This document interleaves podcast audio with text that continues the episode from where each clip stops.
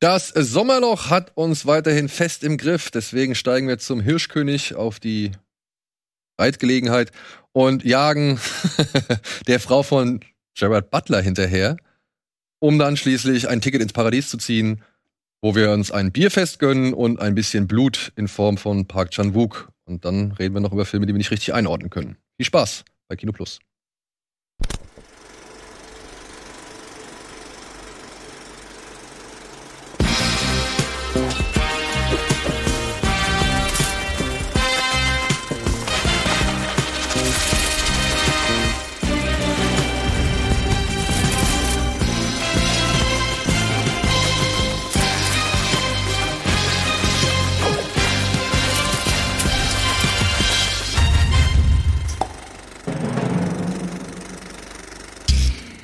Hallo und herzlich willkommen zu einer neuen Ausgabe Kino Plus. Heute mit Antje und mit Etienne. Guten Tag. Nach langer Zeit, ne? Du warst jetzt schon ein paar Wochen nicht mehr da. Ja, oder? kann sein. Vor der Gamescom auf jeden Fall. ja, ne? Also Urlaub und, und so weiter waren. Mit Stevens letzte Mal. Ja. Und das ist auch schon wieder so lange her. Krass. Ja, und in der Zeit hast du bestimmt eine Menge geguckt, oder? Geht. Geht, geht, geht. Es geht, es geht. Ich habe nicht so viel geguckt, aber willst du direkt reinstarten oder was? Ich weiß nicht. Also, wir wollen keine Zeit verlieren, oder? Ja, okay. Ich habe also filmtechnisch bin ich echt nicht auf dem Laufenden. Ähm, ich habe im Urlaub habe ich hier 13 Lives geguckt und The Rescue. Habe ich das dann so interessiert und gepackt hat. Es war richtig dumm, weil wir am nächsten Tag in eine Grotsch, äh, in so eine äh, Höhle gegangen sind, so eine, wie heißt das? So eine Tropfsteinhöhle. Ja. Und ich habe davor 13 Lives geguckt. Aber ich habe gedacht, vielleicht kann man aus dem Film auch was rausziehen im Notfall. Hungern. Besser als Hunger. The Descent, wenn man ehrlich ist. Hm? Be- Besser als ja, The stimmt, Descent. besser als The Descent. Hat mich teilweise sogar wirklich auch daran erinnert. So geht ja in eine ähnliche Richtung. Also fand ich beide gut. Ich fand die Dokumentation fand ich dann tatsächlich noch ein bisschen äh, sogar besser inszeniert, so mit diesen 3D-Fahrten, wo man auch besser nachvollziehen konnte, wer wo was wann. War aber dann auch gleichzeitig wieder beeindruckt, wie nah The Rescue auch scheinbar an der Realität war und an den handelnden Personen, also den Tauchern. Ja. Ich fand hier, äh, wie heißt der, Colin Farrell, fand ich mega als dieser super zahme Öko-Taucher. Irgendwie, den hat man am wenigsten so wiedererkannt. Ähm, und ansonsten habe ich abgebrochen Thor, Love and Thunder. Ich habe das versucht, aber es, ich glaube, das ist ein Film im Kino, ist es vielleicht auch noch mal was anderes, wenn man mit vielen Leuten im Kino ist und gute Stimmung hat und so. Alleine im Bett auf dem Laptop fand ich echt anstrengend. Also hat nicht gezündet. Gut. Ist vielleicht auch nicht wirklich. Spätestens Die als er beste dann da vor. Zeus, dem, äh, weiß ich nicht, aufgequollenen Gladiator äh, Russell Crowe. Crowe steht und dann seine Klamotten weggezogen werden und alle uh machen, da habe ich gedacht, wo bin ich denn hier gelandet eigentlich? Was ist denn das eigentlich für ein Film? Also, äh, was sind denn das für Humorspitzen? Und Thor ist halt auch einfach der komplette Dummbatz mittlerweile geworden. Also ist wirklich einfach nur. Ich meine, ich finde ihn lustig, weil ich auch Chris Hemsworth irgendwie Hemsworth ähm, gut finde in der Rolle, aber es ist halt irgendwie, man kann es halt komplett nicht mehr ernst nehmen und es ist einfach nur noch, es ist eigentlich ist es eine, es ist wie Spaceballs oder so. Ne? Es ist einfach und halt jeder Gag, also jede, jeder Satz ist ein Gag, jede Szene ist eine Anspielung, irgendwas. Ich fand es irgendwann ehrlich gesagt ein bisschen erschöpfend und dann fand ich immer diese Brüche zu Christian Bale, der einen sehr äh, beängstigend eigentlich krassen Bösewicht spielt und das auch mit voller Hingabe macht, da war so eine Diskrepanz immer in den, in den Stimmungen, die mich dann nicht richtig gecatcht hat. Ich fand das dann, weißt du, kannst dich erst hier, hahaha, lustigen Alien, und dann kommt irgendwie Christian Bale, ich bin der Gottestöter. Oh, der Gottestöter. So, weißt du, das hat bei mir, also diese Transition hat bei mir nicht funktioniert. Das war dann irgendwie, du nimmst ja Mel Gibson auch nicht als Bösewicht, äh, äh, Mel Gibson, Mel Brooks als, als Bösewicht in Spaceballs war. Ach so. So, das ist ja dann auch kein richtiger Bösewicht, vor dem man sich fürchtet oder Angst hat, dass der irgendwas macht. Ähm, ja, deshalb habe ich den abgebrochen. Vielleicht wird die nächste, die letzte halbe Stunde auch richtig geil. Ahnung. Also inszenatorisch fand ich das schon ganz gut. Ja, naja, aber auch ein paar CGI-Effekte dabei. Nee, das meine ich Ey. nicht. Das meine ich nicht. Aber es gibt halt, ich weiß nicht, wo du bist, aber es gibt halt später noch eine Idee oder beziehungsweise eine äh, Umsetzung da. Die fand ich, das fand ich neu für Marvel und das hat mir ganz gut gefallen. Aber natürlich kommt denn der CGI-Klumbatsch trotzdem noch mit drauf. Also das will ich gar nicht abstreiten. Ja, der fühlt sich aber von der ersten bis zur letzten, so kunst, äh, letzten Sekunde so künstlich an, dieser Ja, aber das fand ich jetzt bei Ragnarok oder Por 3 eben auch schon so. Also deswegen, ich war ja, darauf war ich vorbereitet. Ja, ich bin ein bisschen geschockt, dass ich sehe, dass Andy dem vier Sterne bei Letterbox gegeben hat. Schade, dass er nicht hier ist. Werden wir beim nächsten Mal ausdiskutieren, oder? Ja, mehr habe ich ehrlich gesagt, habe ich sonst noch irgendwas gesehen? Ich habe Nope, habe ich angefangen, aber auch noch nicht fertig geguckt. Aber fast fertig, ich glaube ich noch 20 Minuten. Ja, habe ich auch ein bisschen mehr. Also, ich will nicht wieder schon hier, bin ich so lange nicht hier und dann hate ich wieder alles nur, aber was soll ich sagen? Was hast du denn, was, was war denn was, was dich wirklich, Pfannkuchen. Offensichtlich. was hat dich denn, red doch über den, über etwas, wo du gesagt hast, ey, cool, das habe ich mal wieder gesehen oder das habe ich gesehen und das hat mich echt beeindruckt. Ich meine, 30 Lives und Rescue gehören ja dazu. Du musst ja nicht die Filme erzählen, die dir vielleicht nicht so gefallen haben. Ne, es sind halt einfach die, die ich als letztes gesehen habe. Ähm, was Gutes. Was habe ich denn Gutes als letztes gesehen? Thirst sprechen wir noch ein bisschen drüber Ja. später. Serientechnisch habe ich Game of Thrones, da haben wir auch schon drüber gesprochen bei Bada Binge. Das gefällt mir richtig gut. Da bin ich sehr happy, dass mir das gefällt. Weil ich auch ein bisschen Angst hatte, dass das vielleicht nichts ist. Sonst. Gut. Dann machen wir erstmal an dieser Stelle mit Antje weiter. Ähm, als aller, also wirklich als jüngstes, habe ich Don't Worry Darling gesehen. Ich weiß nicht, wollen wir über den reden, weil du hast ihn ja auch gerade gesehen. Ja, können wir machen. Was ist das? Das ist, Das ist der neue Film von Olivia Wilde. Genau, die ja Booksmart gemacht hat. Ist das der mit Harry Styles? Ja. Hm. Oh. wir, ich meine, wir haben ja vor ein paar Wochen dieses, worauf wir uns auf Festivals jetzt freuen, gedreht. Und da war ja Don't Worry Darling bei uns allen ganz vorne mit dabei. Ja. Und dann habe ich den gesehen und dachte, schade, weil ästhetisch, das, das sieht man ja auch schon am Trailer und auch, das kriegt man jetzt nicht ganz mit, weil er nicht äh, mit Musik ist, aber wie der auch geschnitten ist von der, von den Geräuschen, von der Soundspur und so, da kann man dem überhaupt keinen Vorwurf machen. Der sieht Alles edel, alles brillant aus und äh, ich mochte den Score beispielsweise auch. Das ist so einer, den erkennt man dann auch ohne den Film wieder und sowas finde ich immer cool, wenn ein Film einen Score hat, bei dem man sagt, der hat so viel Wiedererkennungswert, da muss ich die Bilder gar nicht zu sehen. Das Problem ist, ähm, dass der halt lange gar nicht wirklich was erzählt, sondern im Grunde immer nur eine Sache erklärt, nämlich irgendwas stimmt hier nicht und dann erklärt er einem eine Stunde lang, wie sich zeigt, das was nicht stimmt, wie er es zeigt, finde ich auch cool, also die Ideen, die sie haben, alles fein. Aber irgendwann kommt dann der Moment, wo es kippt, wenn es in Richtung Auflösung geht. Und dann kann der Film gar nicht geil genug aussehen, dass man nicht doch irgendwann, also der hält keiner, keiner Hinterfragung stand. Ich kann zu der Auflösung, ich stelle irgendeine Frage, wie funktioniert das und das und der Film kann es nicht beantworten. Der, be, der behauptet so viel, ohne es wirklich zu unterfüttern mit Logik. Ja, oder schlüssig aufzulösen. Ja.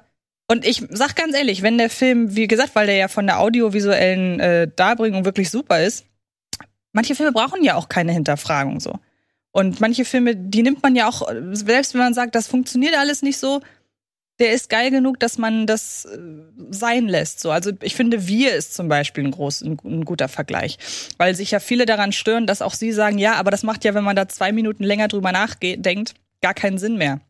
Aber wir hat in meiner Wahrnehmung genügend andere Qualitäten gehabt, dass ich mich darauf einlassen konnte. Und äh, wenn man, also ich finde das, wenn man das so zeigt, so hier die linke Seite oder meine linke Hand ist irgendwie das, woran ich Spaß habe.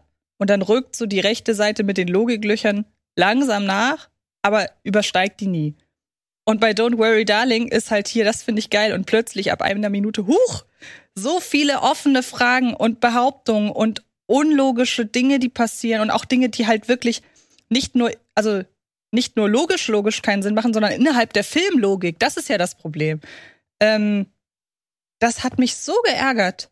Und Ja. was ich sehr faszinierend finde, Harry Styles kann super, also switcht so wahnsinnig schnell zwischen, wenn er sich bewegt und redet, kann er gut schauspielern und sobald er sich nicht mehr bewegt, ist er sofort wieder Harry Styles. und leider kann sich aufgrund dieses ganzen Skripts auch keiner der Darsteller und Darstellerinnen so richtig profilieren. Außer Florence Pugh, würde ich sagen. Ja, aber die, die guckt halt entsetzt.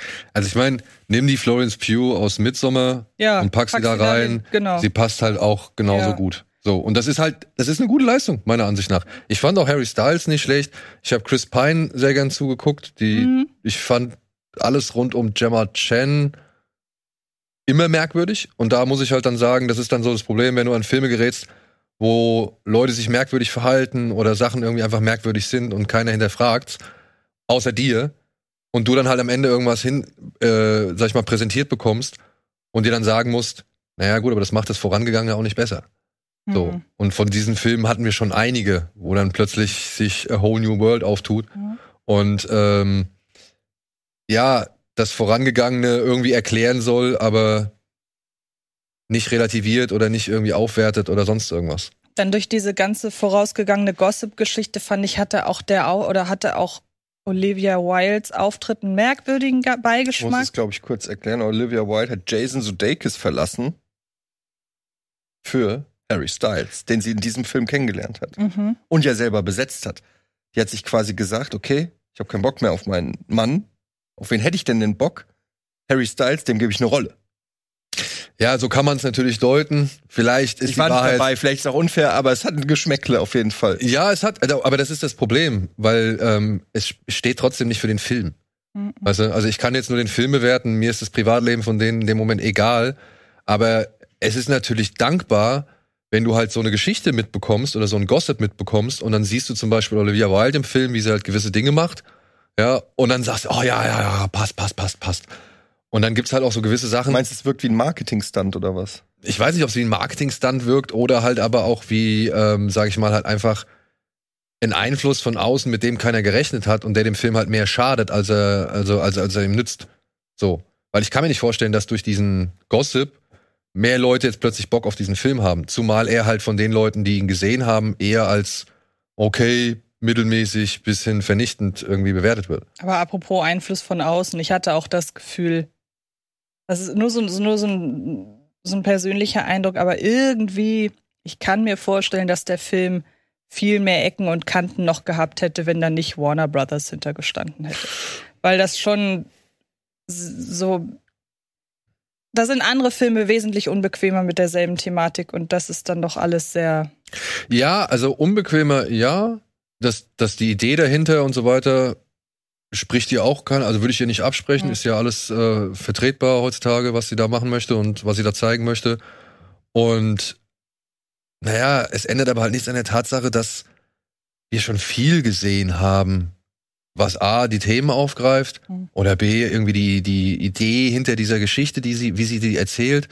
Und dann halt auch C, ja, wie auch diese Welt, die hier geschildert wird, ebenso geil und, und schick und edel und sonst wie auch schon gesehen haben, mehrfach. Ja, Ich würde halt gerne einen Vergleich anbringen, der würde aber spoilern, deshalb Ja, deswegen, aber ich meine, Ja. ich finde es, man liest halt sehr oft hier und da den Black Mirror-Vergleich und dem muss sich der Film leider gefallen lassen. So. Ich finde, ja, Und weil da, dafür ist er halt auch einfach zu lang mit zwei Stunden.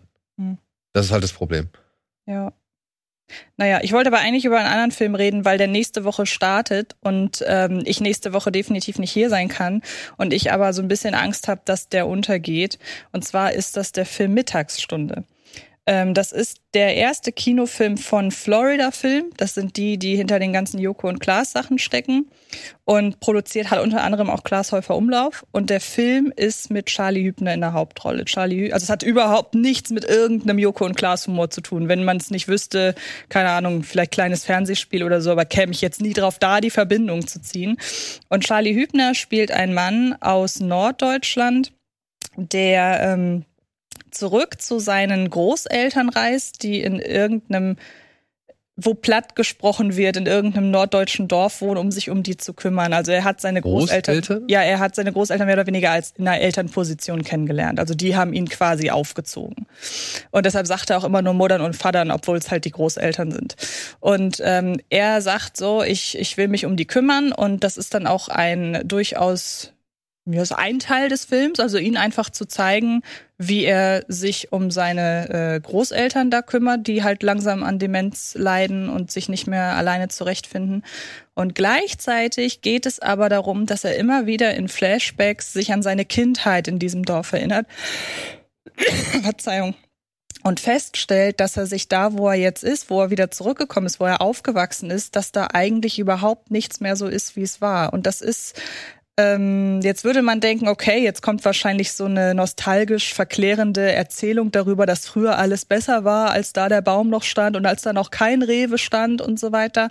Aber der Film schafft das auf wahnsinnig unromantische, sondern einfach wirklich sehr neutrale Weise zu zeigen, so war es damals, so ist es heute und das ist eben alles ist vergänglich und diese Vergänglichkeit demonstriert er einmal an seinen Großeltern und eben an dem Dorf und wie sich das verändert hat. Und ich habe den Film gesehen. Erstmal, ich, ich verstehe tatsächlich platt. Also der Film ist zur Hälfte auf platt und ähm, deshalb hat mir das, weil von väterlicherseits meiner Familie immer viel platt gesprochen wurde, hat mir das so ein heimlich, äh, heimliches Gefühl gegeben. Und ich war da sofort drin. Und äh, ich liebe Charlie Hübner, also egal was der spielt, der veredelt wirklich jeden Film. Und der ist nicht sentimental, so dass ich zwischendurch immer mal so das Gefühl hatte, so ich muss irgendwie, ich habe Tränen in den Augen. Aber dann kommt dieser Abspann und ich habe, das hat sich im Nachhinein so angefühlt, als hätte der Film so eine emotionale Welle aufgebaut. Und als der Abspann abrollt, habe ich geheult wie ein Schlosshund durch. Also Aber den ganzen Abspann. so, Nein, er ist überhaupt nicht in irgendeiner Form, wie gesagt, sentimental oder so. Im Gegenteil, er endet auf einer versöhnlichen Note. Aber alles, was der anspricht, alles, wo der so seine Fühler hin ausstreckt, thematisch, äh, thematisch eben, was die Vergänglichkeit angeht, was den Umgang mit pflegebedürftigen Eltern angeht, was so dieses, dieses Sentimentale angeht oder dieses, man möchte gern zurückdenken, dass früher alles besser war, aber als Erwachsener merkt man auch, früher war eben nicht alles besser, früher waren die Probleme nur andere, hin zu ähm, sich bewusst machen, dass man auch älter wird und so weiter. Wie gesagt, dass die Eltern älter werden und so. Und das alles zusammengenommen hat mich komplett umgehauen. Du, da bist du nicht die Einzige. Steven weiß. ist Riesenfan von dem Film. Der war echt begeistert. Aber meine Frau hat den auch gesehen im Open-Air-Kino im Schanzenpark irgendwie. Die hat auch gesagt, boah, eigentlich habe ich keinen Bock, mir einen Film anzugucken, in dem es darum geht, dass man irgendwie seine Eltern pflegen Mhm. muss oder so, weil Aber darum wie- geht's ja letzten Endes gar nicht so sehr. Genau, und, und wie, wie, wie aufbauen kann das sein? Aber die war auch äh, schwer begeistert. Ja, und Charlie Hübner schafft das halt, eine eigentlich so schwere Rolle. Es ist egal, was der spielt, alles hat so eine Leichtigkeit. Und ähm, ich habe den, glaube ich, zweimal im Interview treff, äh, treffen dürfen und der ist halt so, der ist so normal, so blöd das klingt. und der ist so, da scheint alles, selbst so, wie gesagt, vermeintlich schwere Rollen, die einen emotional auch fordern, das spielt er halt so selbstverständlich. Und ähm, ich kann den echt, ich bin drauf und dran, äh, den halt äh, jetzt auch nochmal zu gucken mit Publikum. Und es gibt, der Film wurde zweimal gedreht. Das finde ich ist übrigens noch ein sehr spannender, ne- ein sehr spannendes Detail. Er wurde einmal in komplett Hochdeutsch gedreht und dann einmal, wie gesagt, 60, 70 Prozent Plattdeutsch untertitelt, für die, die es nicht sprechen. Und äh, die Passagen, die nicht in diesem Dorf spielen, die dann auf Hochdeutsch. Aber das heißt, im Dorf lesen wir die ganze Untertitel? Oder ist das nur für den Mm, Trailer so Hauptsächlich, gewesen? ja, tatsächlich. Ähm, und wie gesagt, wir reden hier nicht von Synchronisation. Der Film wurde zweimal gedreht. In zwei Fassungen. Also du kannst dir zwei verschiedene, also es ist der gleiche Film, aber du kannst dir zwei, zwei verschiedene Filme andrehen. Der wurde zweimal gedreht. Das finde ich sehr spannend. Andere hätten nur synchronisiert. Und merkt man da Untertitel? Ich habe nur, ich habe nur die Ach so, plattdeutsche ja. Version gesehen. Weil das ja wäre eigentlich mal interessant zu Ich habe sehen, da auch ne? Bock. Ich habe da auch Bock und äh, Weil du musst zweimal exakt die gleichen Ja. Emotionen an den exakt gleichen Stellen. Du machst ja je, jede Szene mehrmals. Also kannst du, sagt der Regisseur halt eine und jetzt eine Szene in, Stimmt, ja. in ja, ja, ist halt eher für die Schauspieler anspruchsvoll, weil du natürlich äh, den Text quasi. ja eben, ne? Aber wenn die fließend Plattdeutsch eh sprechen, dann ist es wahrscheinlich nicht so schwer. Da müssen die ja nicht so viel nachdenken. Wenn die es nicht so, also wenn die das als Schauspieler sich erst aneignen müssen, ich weiß das zufällig, weil ich auch Schauspieler bin, ähm, dann ist es natürlich äh, schon auch anspruchsvoll für die Schauspieler. Ja. Oh, stelle ich mir schon einen schwierigen Dreh vor. aber der ist toll. Also der ist, wie gesagt, der ist nicht niederschmetternd so wie The Father. Überhaupt nicht. Der kriegt dich, wenn er dich kriegt, glaube ich, auf ganz anderer Ebene. Na gut. Und das war auch so doof, das klingt. Ich habe nicht geheult, weil ich traurig war, sondern weil mich das einfach alles ergriffen hat. Also wie gesagt, wie so eine Welle, die dann bricht, als der Film plötzlich vorbei ist. Gute, gute. Warst du bei The Rescue? Da, da, da, warst du, warst du da ergriffen? Ja. Ja, ne? ja. Aber auf eine, auch auf eine andere Art und Weise, oder? Ich meine, das Ding ist halt, ich wusste ja, ich wusste ja, wie es ausgeht. Ja, ja. Aber ähm, ich war schon irgendwie ergriffen, auch äh, wie die das dann so thematisiert haben mit den Kindern und dann die Maske von dem letzten nicht gepasst hat und so weiter. Und man kann sich da schon reinversetzen in die Ängste. Und als dann alles gut geht und so, die Erleichterung. Ja, aber Ja. bei mir war's, bei mir war's echt, also ich denke mal, das ist ähnlich. Bei mir war es bei The Rescue eher so eine, also eine andere Rührung. Ja, wie bei Captain Phillips. Ich glaube, dieses Gefühl, das ihr gerade beschreibt, hatte ich bei Captain Phillips, als am Ende, als er da bei der Ärztin. Ja, ja, ja. Ja, dieses, genau, genau, diese, diese Anspannung, glaube ich, die da Ja. auch, äh, Die abfällt. die, die dann einfach abfällt, so, ja. Vielleicht ist es ja so ein bisschen ähnlich, Mhm. äh, also äh, eine vergleichbare Gefühlslage wie bei Mittagsstunde. Ja. Gut, ja, der kommt nächste Woche. Und was kommt diese Woche? Das sehen wir jetzt.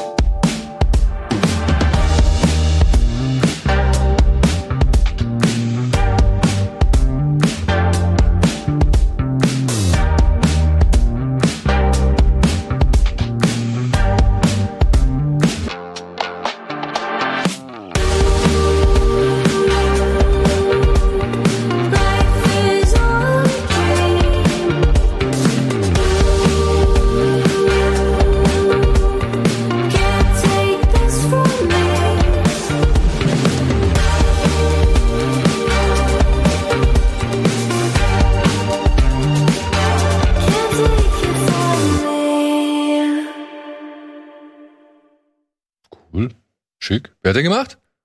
Ich. Thomas. Fein. Fein, fein, fein. So, womit fangen wir an? Ah ja, äh, mit etwas, was man nicht großartig erklären kann. Also ich, es fällt, glaube ich, schwer, auch für dich, äh, dieses Phänomen zu erklären. Hast du jemals einen der Supernasenfilme gesehen? Nein?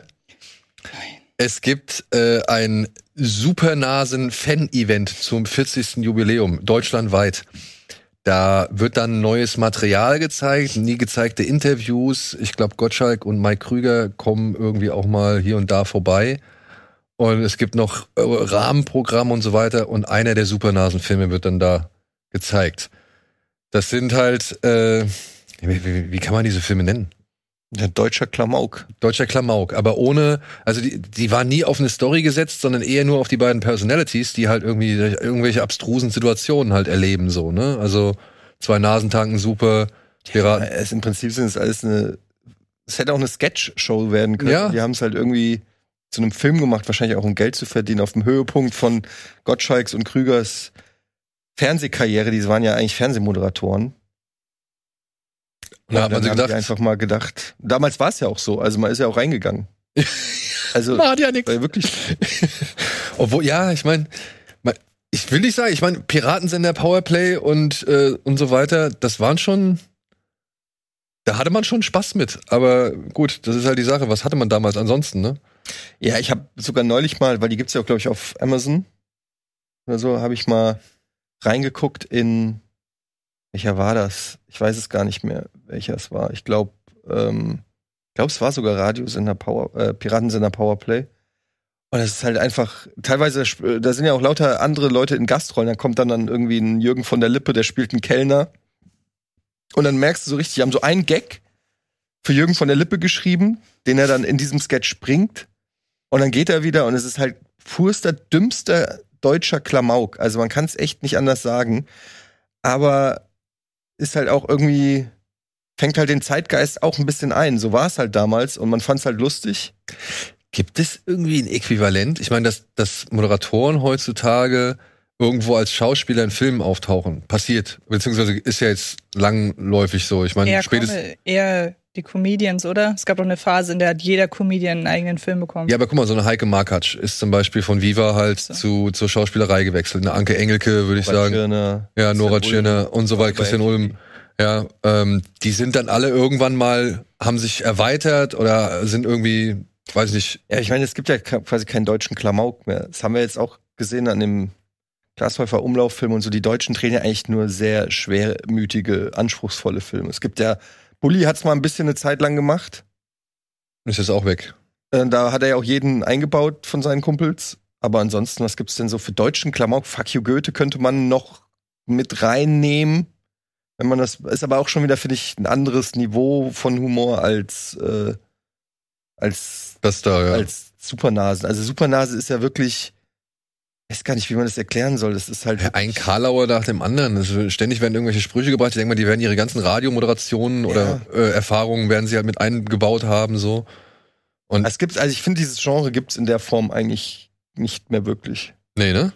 Aber auch nicht mehr so, auch nicht in anderen Ländern unbedingt, oder? Also ich meine, bis auf solche, sag ich mal, hier, wie heißen diese Billigproduktionen, äh, diese, diese Spoof-Movies. Ach, sowas wie Loaded Weapon und Ja, ja, aber halt hier äh, Date-Movie, äh, äh, Disaster-Movie und was weiß ich, wie sie alle heißen. Ja, also Scary-Movie, ja, bla, bla. Also sowas gab's ja noch mal, aber dann ist es auch nicht mehr so ganz vergleichbar mit dem, weil die berufen sich ja nur auf Filmzitate. Und hier wurde ja wirklich aus der Idee, lass uns mal die erfolgreichsten oder bekanntesten Radio- und Fernsehmoderatoren Deutschlands in den Film packen. Und sowas ich gibt's meine, es gab ja nicht. damals den Formel 1 Film. Ja gut, der war auch schlecht. Formel 1 war ja eine Hitparadensendung im deutschen Fernsehen, wo du denkst, daraus macht ihr einen Kinofilm aus den Charts? Ja. Oder was? das, also das war, damals haben die halt einfach, Naja, es ging darum, dass die junge Frau da ihre Karriere starten möchte und dann gleichzeitig noch mit ihrem Freund zusammenkommen. ja, aber, also, Und die toten Hosen tatsächlich wirklich in mehreren Szenen auftreten und wirklich bedenkliche, viele Stars treten auf. bedenkliche Sz- Sachen von sich geben. So, ja. Falco hat einen geilen Auftritt. Mhm, Falco spielt auch mit. Ja. So, gut, ja, vielleicht ist das ja für den einen oder anderen interessant, sich nochmal diesem 80er-Jahre-Phänomen Wir hinzugeben. hatten ja nix. Wir hatten ja nichts, ja. Und wir kriegen auch nicht mehr wirklich viel in dieser Woche. Unter anderem kriegen wir Jeepers Creepers Reborn. Tatsächlich ein Film, der diese Reihe fortsetzt und nicht nochmal, wie der Titel es vielleicht suggeriert, neu starten möchte, sondern es ist offensichtlich eine richtige Fortsetzung. Es geht um zwei junge Menschen, die wollen zu einem Horrorfestival irgendwo im Süden Amerikas und dort ist die Jeeper oder Creeper-Legende immer noch äh, präsent für diejenigen, die es nicht wissen. Das ist halt so eine Art Monster, das sich von der Angst von Menschen nähert, beziehungsweise Menschen äh, in so einen fiesen Keller immer reinschmeißt und dort halt verstümmelt. Und es haben sich im Laufe der Jahre schon mehrere Teenager mit dem angelegt. Justin Long unter anderem im ersten Teil. Dann gab es einen Schulbus, der wurde angegriffen. Ich weiß nicht mehr genau, was im dritten Teil passiert ist. Ja, und jetzt kommt der und schildert halt, wie der Creeper dann halt auf dieses äh, Horror-Fan Costume, Cosplay-Festival losgelassen wird. Mehr ist es eigentlich nicht. Diese, diese Meta-Ebene, das ist auch so ein Trope, so ein Horror-Trope, ne? Es gibt schon auch bei Blair Witch Project 2 war das. Hier soll die Blair Witch Hexe gewesen sein, hier soll der Jeeper Creeper gewesen sein, hier soll der Bösewicht gewesen sein, Halloween. Ja, jede Ho- Horrorreihe hat im Prinzip schon mal irgendwelche Jugendlichen gemacht, die das Phänomen der Vorfilme aufgreifen, um dann vom Phänomen sozusagen heimgesucht werden. Wobei ich aus dem Film nicht ganz rausgelesen habe, ob das äh, wirklich sich auf die Filme bezieht oder einfach aus Nee, der glaub, geht- Kreatur. ich glaub, es geht um die örtliche Legende. Nee, nee, das meine ich ja. Also das äh, nicht um die Filme, sondern aber die Charaktere leben das als Legende, die äh, Urban Legend mäßig. Aber Werden dann nichtsdestotrotz, von der Urban Legend eingeholt. aber nichtsdestotrotz auf diesem Festival werden ja zahlreiche Horrorreihen Genau. zitiert. So. Ja, also ja. das ist schon dann wieder Meta, ne? Also und ich muss sagen, ich habe ihn nicht ganz geschafft. ich habe äh, den Screener irgendwie nur bis zur Hälfte ungefähr hingekriegt und mich hat's nicht so angesprochen. Ich fand, der Film leidet sehr unter seinem Direct-to-DVD-Look. So, es wirkt alles eine Spur noch günstiger als bei so vielen anderen Filmen. Das hast du aber nett ausgedrückt. Ja, Also, also, ich habe äh, äh, aber teilweise wirkt es auch erschreckend billig. Ja, ich habe was gemacht, was ich sonst nie mache. Ich habe ihn angefangen und nicht zu Ende geguckt. Also wie kann ein Film so hässlich sein? Ja, so billig aussehen, was auch zum, also an unterschiedlichen Faktoren liegt, an der Beleuchtung beispielsweise, wo man dachte, ihr habt auch eigentlich mal Soap gelernt, so ungefähr. Dann dieses ganze Festival, das aussieht wie irgend so ein Dorffest, aber in Wirklichkeit halt so ein total viele Leute beherbergendes Festival sein soll. Und dann wirklich ist, also, dass es ein Horrorfilm schafft, noch nicht mal so Dinge, die eigentlich immer funktionieren, wie zum Beispiel eine gruselige Musik einzusetzen, um irgendeine Spannung zu kreieren. Das fand ich, also es ist, ist, ist beeindruckend schlecht. Ja, also ich will mir noch kein finales Urteil erlauben, weil ich ihn halt noch nicht zu Ende gesehen habe. Aber das, was ich bisher gesehen habe, reizt mich. Ich habe ihn gar nicht gesehen und finde ihn scheiße. Ja, gut. Dann machen wir weiter. ich meine, wir können jetzt eh nichts mehr erzählen, oder? Also Nö, kommt vielleicht Kino. Ich, ist die zweite Hälfte ja super. ja, vielleicht ist die zweite Hälfte super, aber Leute, es sollte euch schon zu denken geben, oder beziehungsweise es sollte meiner Ansicht nach genau das bestätigen, was ich gesagt habe. Dieses Sommerloch ist einfach da, sonst wäre dieser Film nicht im Kino. Mit Mhm. Sommerloch.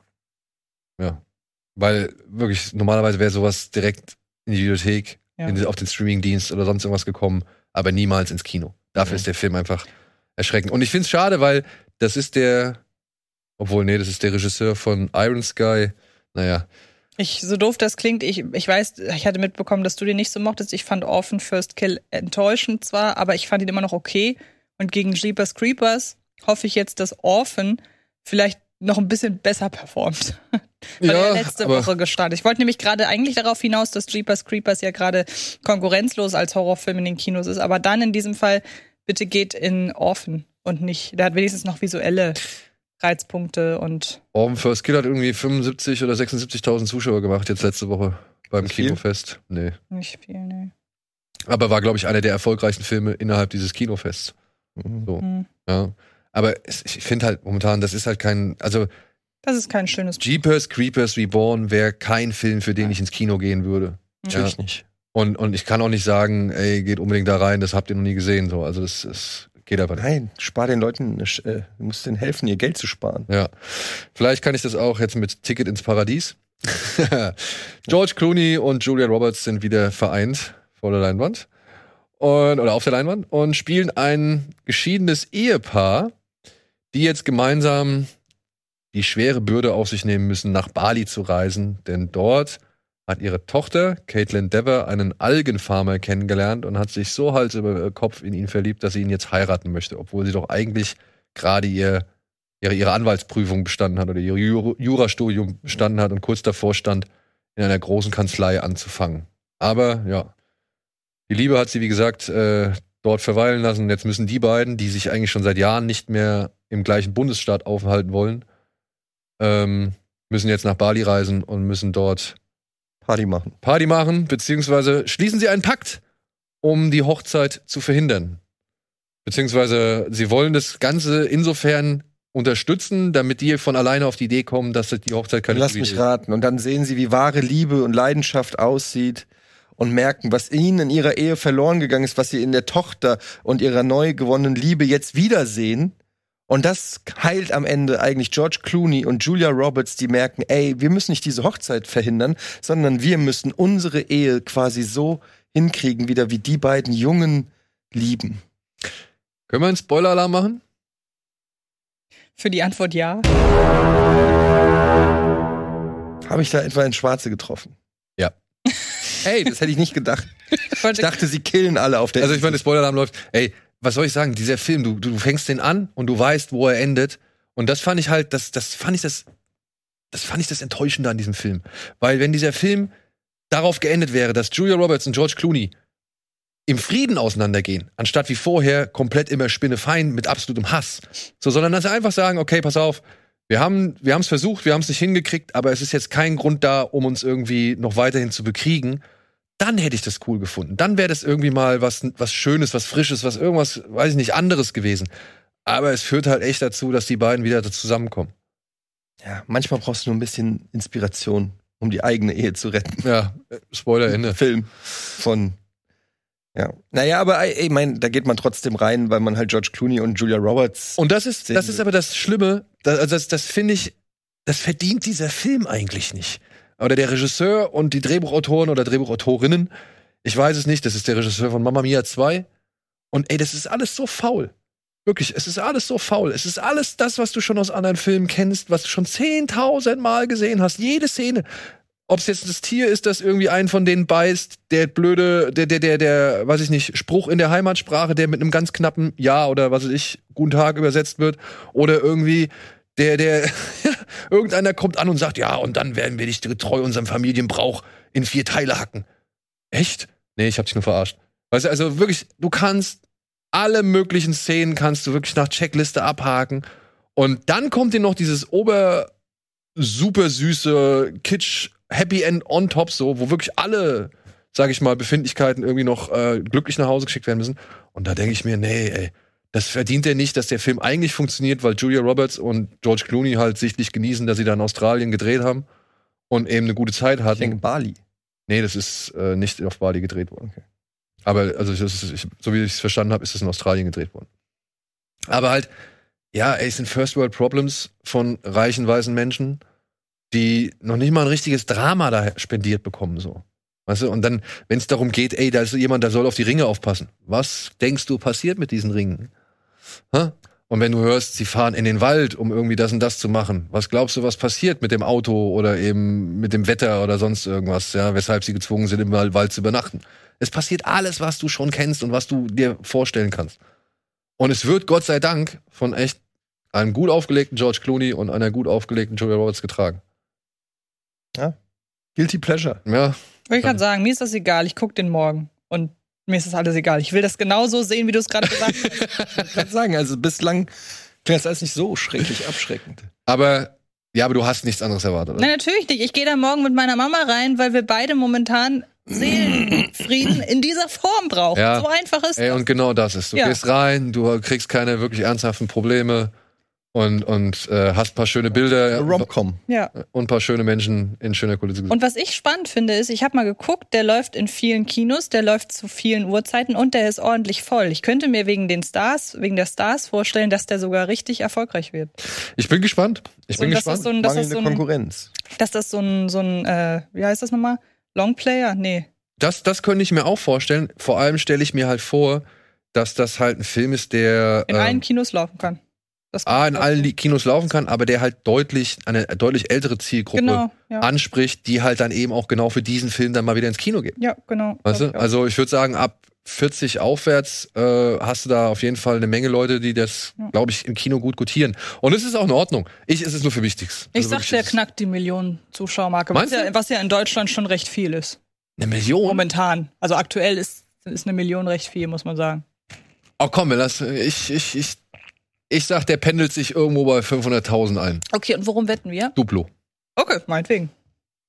Oder? Andi sagt immer um Duplo. Okay. Alles klar. Alles klar, gut.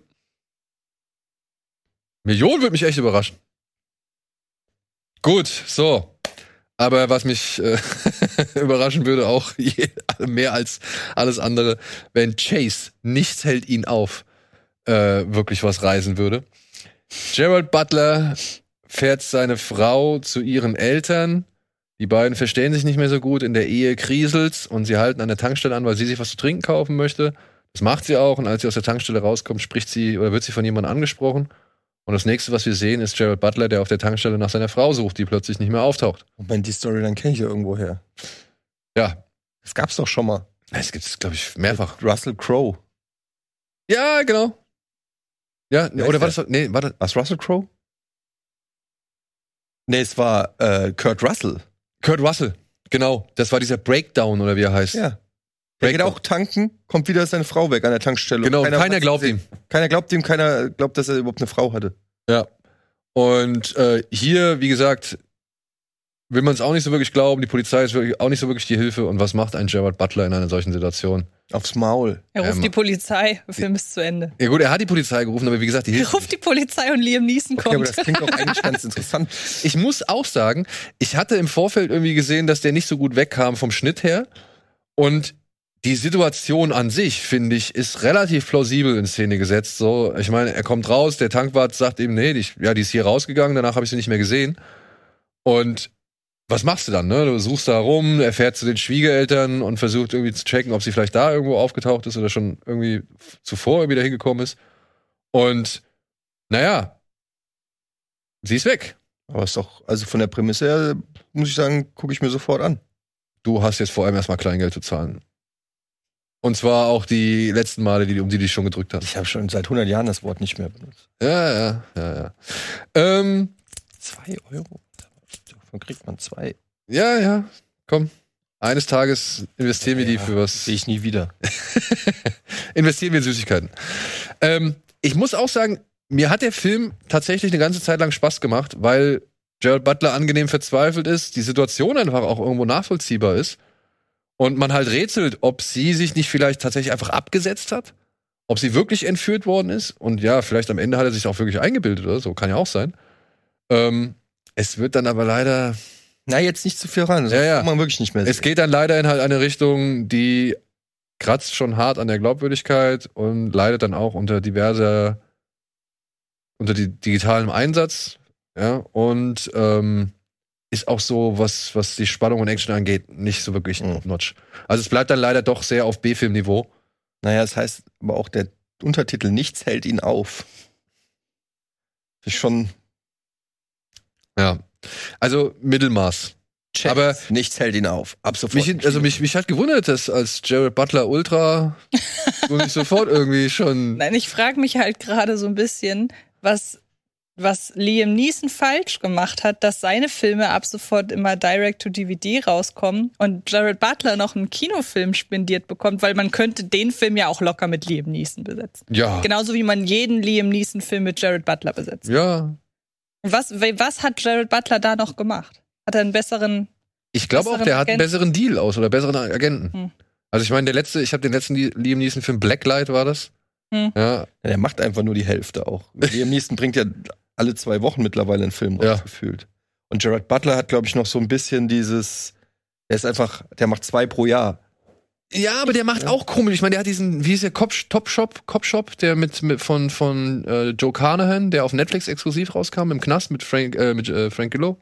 Weiß ich nicht. Ähm, den fand ich, den fand ich noch in Ordnung so und da war auch das Production Value deutlich höher. Hier bei dem Film, das ist ja auch eine Folge Breaking Bad sein können. Mhm. Ja, Doof also, das halt klingt, ich, ich und das meine ich den jetzt nur vom Production Value, ne? halt, Ich würde den einfach gern wieder in Comedy-Rollen sehen. Jared Butler? Ja. Ja, ich glaube hier äh, Liam Neeson. Ich könnte mir vorstellen, dass der da mit diesem Randall Emmett, weißt du, der hier auch Travolta und, und Bruce Willis und so und diese ganzen äh, Allstars verdealt Mhm. in diesen, in diesen Paketen und so. Ich glaube, der, der hat da bestimmt auch irgendwo seine Kontakte hin und landet halt dann hier und da vielleicht mal auch in eben so einem Film, weshalb es dann den Eindruck hat, dass Liam Neeson deutlich mehr dreht oder deutlich mehr produziert, als es vielleicht der Fall ist. Ja, kann ja auch sein. Ja, aber Chase, gehst du dafür ins Kino? Nicht unbedingt. Da wartest du, bis der auf Netflix, Amazon oder sonst Ja. irgendwas ist, ja. Und, und wirklich, also spannend geht meiner Ansicht nach anders. nach wie vor dafür, dass einfach nichts Ja. rauskommt. Also fängt meiner Ansicht nach besser an, als man es erwartet, erwarten, erwarten kann, aber dümpelt halt dann leider genauso erwartbar aus. Aber manchmal erwischt einen der ein oder andere Film dieser Art ja doch. Also ich mag zum Beispiel, ich, warum auch immer, ich mochte diesen Honest Thief von Liam Neeson. Der hat mich immer wieder gekriegt von seinen tausend Filmen. Ja. Aus irgendeinem Grund mochte ich den. Ey, ich glaube auch, dass es so ist, dass man immer unter diesen ganzen, sag ich mal, Massenware oder, oder in Fließband produzierten Filmen, dass man da immer wieder einen Genau, findet. ja. Ich hatte letztens auch einen Film mit, ähm, mit Scott Atkins, äh, One-Shot.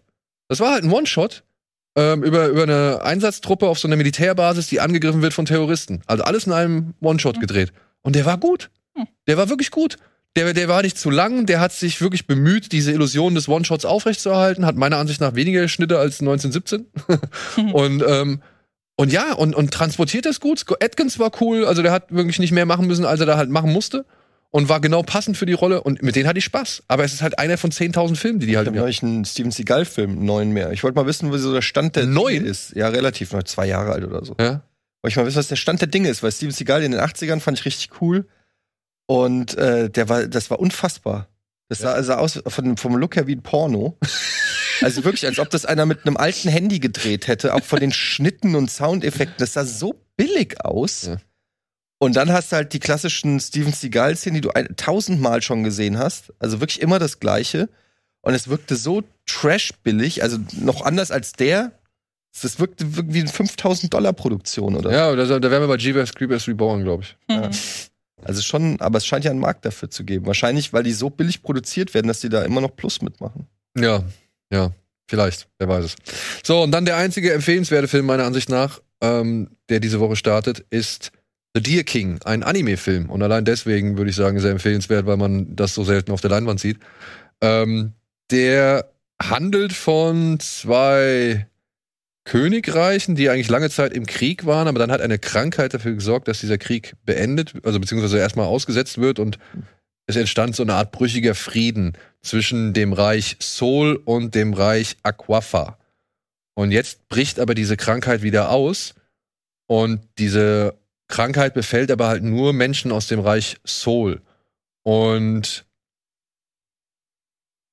daher findet ein Mediziner halt raus, dass es einen Mann gibt, der immun ist, zusammen mit einem Kind. Dieser Mann war früher Anführer einer, äh, einer Armee, äh, wurde dann halt in Knast gesperrt, es hat seitdem in den Salzminen gearbeitet und so und kann jetzt halt eben, weil die Krankheit wieder ausgebrochen ist, kann er mit dem Kind zusammen, äh, Juna heißt sie, kann er entkommen und versucht jetzt halt einfach mit ihr ein Leben abseits von all dem Krieg und all der äh, Zerstörung irgendwie zu führen. Bis dann halt aber der Mediziner aus dem Reich Sol ihn halt ausfindig macht und ihn halt darum bittet, eben mit ihm zusammen ein Heilmittel gegen diese Krankheit zu finden.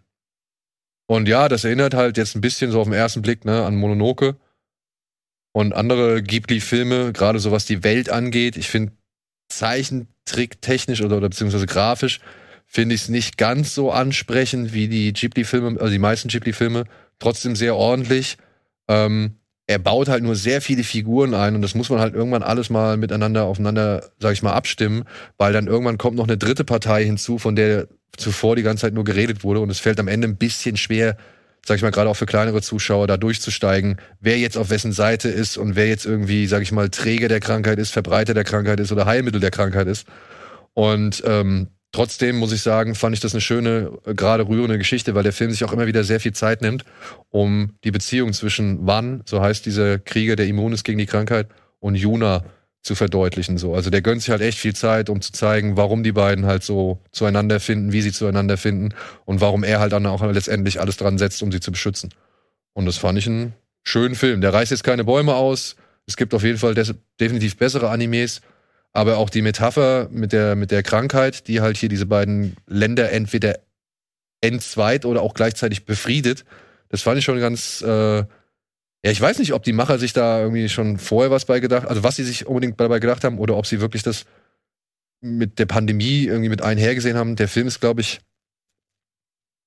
zwei Jahre alt, wenn ich es richtig in Erinnerung habe. Also dementsprechend, ob das irgendwie so ein Miteinfluss war, Mhm. Ähm, kann ich jetzt nicht so wirklich be- behaupten oder sagen. Aber es passt dann auch jetzt zu unserer Zeit irgendwie dann, sag ich mal, trotz der Fantasy-Geschichte ganz gut rein. Und ja, also auch der Score, wirklich tolle Musik, hat mir gut gefallen.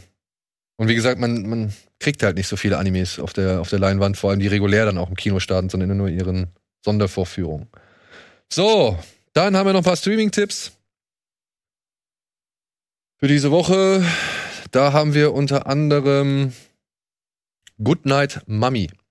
Das ist das Remake von Ich seh, ich seh. US-Remake. US-Remake. Mit, wie sollte es anders sein, Naomi Watts in der Hauptrolle, die hier die Mutter spielt, die halt mit bandagiert zurück zu ihrer Familie kommt, zu ihren beiden Zwillingssöhnen und die sich halt dann daraufhin schon verängstigt fühlen von der Mutter und nicht ganz wahrhaben wollen oder nicht glauben wollen, dass das wirklich ihre Mutter ist. Und es entspinnt so ein kleiner Psychokrieg. Startet jetzt bei Amazon. Hast Ist- du ihn gesehen schon?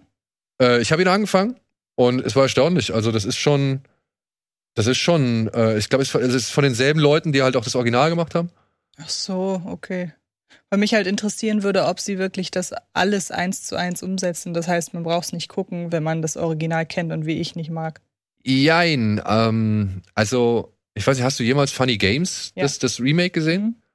Und in dem, in dem Ansatz wurde auch eben Goodnight Mommy gemacht. Ist ja quasi eins zu eins. Ist quasi eins zu eins, aber die Sachen, die halt vorher nicht so gepasst haben, wurden jetzt hier nochmal angepasst. Und ja, ist ein bisschen für Deutsch, für den amerikanischen Markt. Das ist interessant. Ich habe den Ich sehe, ich sehe, habe ich auch auf Blu-ray. Ich glaube mal von dir sogar gekriegt. Ich wollte den immer mal gucken. Ich habe es bislang heute weder das, äh, ist glaube ich österreichischer, ne? Ja. Äh, Österreichische Original nicht geguckt. Ich weiß nicht. Ich hatte, es steht schon ganz lange auf meiner To-Do-List. Jetzt kommt schon das US-Remake raus. Vielleicht ziehe ich mir den auch zuerst rein. Ja, ich weiß nicht. Ah, ich weiß nicht, keine Ahnung. Oft sind die ja ein bisschen zugänglicher. Das ist halt die Frage, wenn du dir, wenn das hier unter, also ich finde halt bei den bei den deutschen Filmen sowohl Goodnight Mommy und ähm, oder ich sehe ich sehe wie auch Funny Games ähm, muss ich sagen geht mir das näher. Also beziehungsweise äh, durch den Am- Amerika-Filter sage ich jetzt mal. Mhm. Ähm, habe ich immer noch ein bisschen mehr Distanz, weil ich halt irgendwie das Gefühl habe, das ist mehr Film. Ja, aber das ist ja nicht unbedingt schlecht. Ja, ja, weiß ich nicht. Weiß ich nicht. Also der Film Also will dich ja auch schon bei den Eiern Ich packen. weiß, ne? aber gerade Funny Games ist ja auch schon ein Film, der echt unangenehm ist zu gucken. Also da finde ich es nicht schlimm, wenn da noch ein bisschen Hollywood-Filter drauf ist, der mir klar macht, hier ist ein Film. Also ich finde Funny Games schon teilweise schwer zu ertragen, muss ich sagen. Also weil der so heft, also der nimmt mich schon sehr mit, das Original. Ja, aber das ist doch, das, das ist doch die Absicht. Ja, ja auch nicht mehr so jung. Was ist denn hier mit Bierfest? Nimmt der einen mit? Weiß nicht, hast du Bierfest schon gesehen? Ich glaube, irgendwann mal, als der rauskam, der ist schon ewig alt. Ja, genau. Und jetzt ist er bei Amazon Prime erhältlich. Wann ist der 20 Jahre alt? Oder? ja, es geht um zwei Amerikaner, die wollen die Asche ihres äh, Großvaters, glaube ich, gespielt von Donald Sutherland, wollen sie, äh, glaube ich, auf dem Oktoberfest verstreuen und geraten dabei halt in dieses Bierfest, so Bierwettbewerb, wer halt am meisten Bier trinken kann. Und sie werden halt haushoch, werden sie halt vernichtet von sogar ihrem eigenen Familienangehörigen, gespielt von Jürgen Prochnow. Und äh, jetzt beschließen sie halt ein Jahr zu trainieren und im nächsten Jahr wiederzukommen und sich für die Niederlage zu rächen. Klingt so, als sollte man den nach Goodnight Mommy gucken. Ja, das ist das, das, Re das Erholungsprogramm. Ja, dann gibt es ähm, nicht den ersten Scream, sondern den neuesten Scream. Jetzt dann auf Sky. Für diejenigen, die noch nicht gesehen haben, vielleicht und für die es interessant ist. Ich liebe den. Ich, ich Ja, nur die, die nutzen, um nochmal mein Gesicht sprechen zu lassen, wie toll der ist. dann erzähl auch kurz, worum es nochmal geht.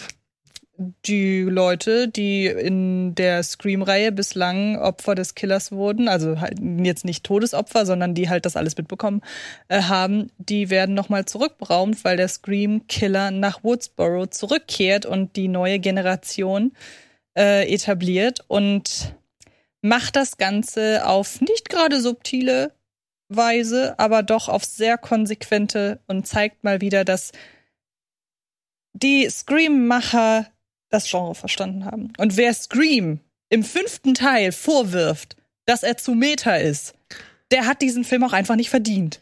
Sag ich ganz ehrlich. Wenn das eine Filmreihe darf, dann ist es ja wohl Scream. Mir geht äh, diese, diese übertriebene äh, Verwendung von Meta und so weiter, hast du ja eben auch gesagt bei Jeepers Creepers Reborn, geht mir auch auf den Senkel. Aber wenn es eine Reihe darf, dann ja wohl Scream, die das etabliert haben. Und da wäre ich sehr enttäuscht gewesen, wenn sie es im fünften Teil nicht noch mal mehr auf die Spitze getrieben hätten. So, Okay.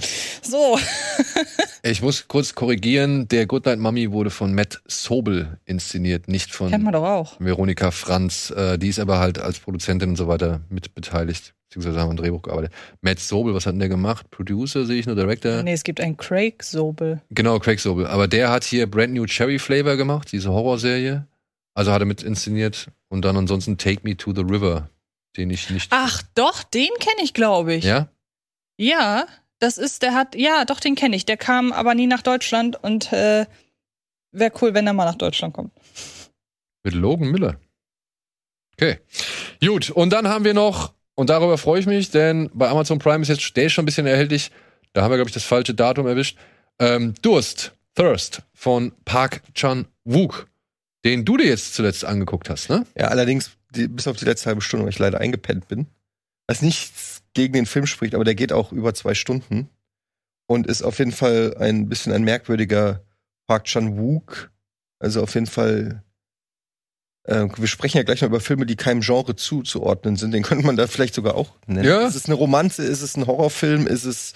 Was ist es eigentlich? Es handelt auf jeden Fall von einem Priester, der. Ist er auch Arzt eigentlich? Ich glaube, er ist nur Priester. Ja, auf jeden Fall, der äh, aufgrund eines äh, Krankheitsfalls wird dem irgendwas, ge das habe ich nicht so ganz verstanden, gespritzt oder experimentiert mit einer neuen Medizin oder Nee, er fährt ja, wenn ich, also er fährt ja nach Afrika, Ja. weil da irgendwie mal so eine neue Seuche oder sonst irgendwie Krankheit ausgebrochen ist. Und er wird halt auch infiziert und kriegt dann so eine Art experimentelles genau. Heilmittel. Und, Und das ist jetzt macht- plötzlich ein Vampir. ein Vampir. Klingt ein bisschen wie Morbius. Ja. Ja. Und dann äh, also der Film, es wird sehr viel, es gibt sehr viel Sex in dem Film. Und sehr lange Sexszenen. Es war wirklich unangenehm gestern, den, weil eine Frau schon eingepennt ist, die die Kinder alle gepennt und dann stöhnt es da zehn Minuten aus dem Fernseher ähm, bei offener Balkontür, wo ich auch gedacht, die Nacht dann denken, ey, bei dem geht's wieder ab hier. Ähm, naja, Also, also. jemand das dritte Kind. Ja, ja, genau. Und dann, ähm, also sehr viel äh, Sex und ähm, aber auch interessante, äh, hat mich so ein bisschen auch an The Let the Right One In erinnert, in, im Sinne von, dass diese Vampirfähigkeiten, man darf sich das jetzt nicht so vorstellen wie Interview mit einem Vampir oder so, sondern halt so geerdet in der echten Welt. Du, äh, dieses Vampir-Dasein wird hauptsächlich dadurch dargestellt, dass er halt dieses, diese Lust für Blut empfindet und wenn er es nicht trinkt, kriegt er, glaube ich, Ausschlag, ne? Ausschlag bis hin zu kompletten, also der muss dann, muss er irgendwie sich ein, wie so eine Mumie verstecken und dann äh, saugt er da immer die Patienten im Krankenhaus aus, legt sich dann da so auf den Boden, nimmt denen so diese Katheter ab, steckt die sich im Mund und lässt, lässt sich gut gehen sozusagen. Und dann verliebt er sich aber noch in eine und die macht er auch zum Vampir und dann, ja, Geht's ab. dann geht's ab. Und er ist halt Priester und man merkt halt so ein bisschen, es ist so ein bisschen dieses, ähm, jetzt als Vampir sind ihm die Augen geöffnet, welche Möglichkeiten es sozusagen gibt im Leben der Lust und Laster. Und ich fand vor allem so stark, er kommt ja zurück aus Afrika und gilt ja als wundersam geheilt. Und die ganzen Gläubigen oder beziehungsweise die ganzen Anhänger da von seiner Kirche denken halt, er ist irgendwie was ganz Besonderes. Ja, weil er aufersteht. Er wird Ja. eigentlich für tot erklärt und dann steht er wieder auf und dann Ja. sehen die ihn fast wie Jesus an. Genau, und er wird zu einer Art Heiland, ja, obwohl er halt selbst weiß, dass er eigentlich nur ein Vampir ist. Oder beziehungsweise aufgrund seines Vampirismus halt eben. Und er versucht sich auch so umzubringen mehrmals, was halt nicht klappt. Ja. Also ich muss sagen, ich finde es auch einen spannenden Film.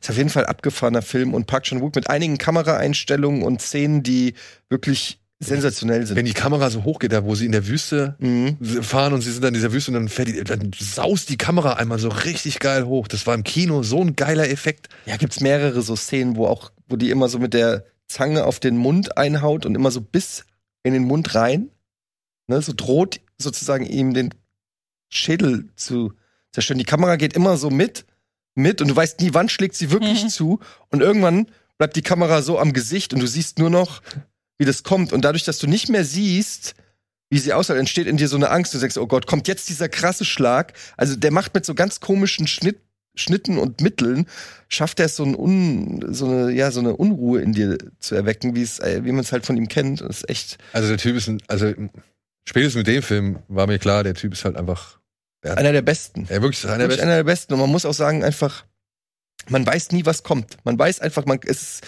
das Gegenteil von diesem George Clooney-Film. du kannst überhaupt nicht einschätzen, wohin diese Reise geht. Irgendwie, wo, wo, was will der dir eigentlich sagen? Und das macht so Spaß. Die, du kannst teilweise Pause drücken, so ein bisschen wie auch bei Parasite. Du kannst, bei Pau kannst Pause drücken und erstmal das Bild interpretieren. Ist ja der gleiche Hauptdarsteller. Ja. Song Kang Ho. Also dementsprechend, falls du noch nicht gesehen hast. Ja, klingt alles soweit ganz cool. Ja. So, dann, äh, aber ja, wir werden da aber schon beim Thema. Dann versuchen wir noch mal schnell hier ein paar Mediathekentipps abzugeben, die sich eindeutig aufs Horrorgenre beziehen. In der Tele5-Mediathek, ich war ein bisschen faul und habe jetzt nicht weiter geguckt. In der Tele5-Mediathek ähm, gibt es gerade It Stains the Sand Red. Da geht es um eine Stripperin, die durch die Wüste läuft und hinter ihr läuft ein Zombie her, weil sie muss halt ihre, sie will halt zu ihrem Kind und das Auto ist platt und eine Zombie-Apokalypse ist ausgebrochen und naja, jetzt muss sie halt durch die Wüste Der Zombie ist in der Jäh. und der Zombie, ja, hört halt nicht auf, beziehungsweise macht halt weiter. Und es Läuft aber auch nicht schnell, sondern er verfolgt sie wirklich langsam. Das ist das, das mag ich an dem. ich, mag- ich, und ja auch die Ideen dahinter, Mhm. ne? Also da sind echt, für einen Zombie-Film sind da ein paar richtig schöne, frische Ideen dabei. So, dann haben wir Autopsy of Jane Doe, zwei, wie sagt man dazu, Krematoren? Ja, ne? Zwei Leichenbestatter Ja. kriegen eine merkwürdige Leiche von einer Frau rein und entdecken, Ja. entdecken Ja. in ihrem Leib Merkwürdiges. Und das führt halt zu einem wirklich unheimlichen Film auch, ne? Richtig guter Horrorfilm. Ja, Mhm. ein richtig guter Horrorfilm. Sollte ich mal, sollte man sich ja, Ovredal, ne? Ist es? Ja. Ja, äh, sollte man sich auf jeden Fall mal reinziehen, wenn man noch nicht gesehen hat. Und dann gibt's noch so ein schönes Alien The Thing Rip-Off mit Jamie Lee Curtis.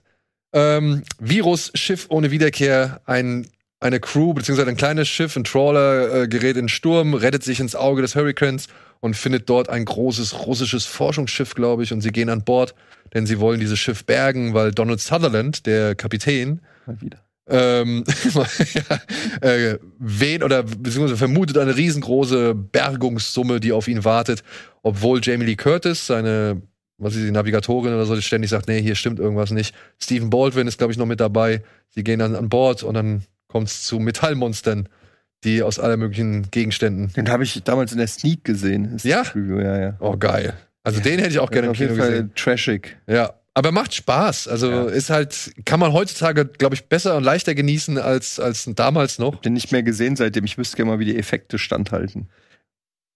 Das ist, das ist John Bruno. John Bruno hat bei T2, also bei Terminator 2 mitgemacht. Der hat, äh, was hat er noch, äh, noch gemacht? Ich glaube, der war auch nicht billig tatsächlich. nee, der war nicht billig und der Typ hat was drauf, Titanic, Abyss, genau, der hat für die, die digitalen Mhm. Effekte von, von Abyss, glaube ich, hat er den Oscar bekommen.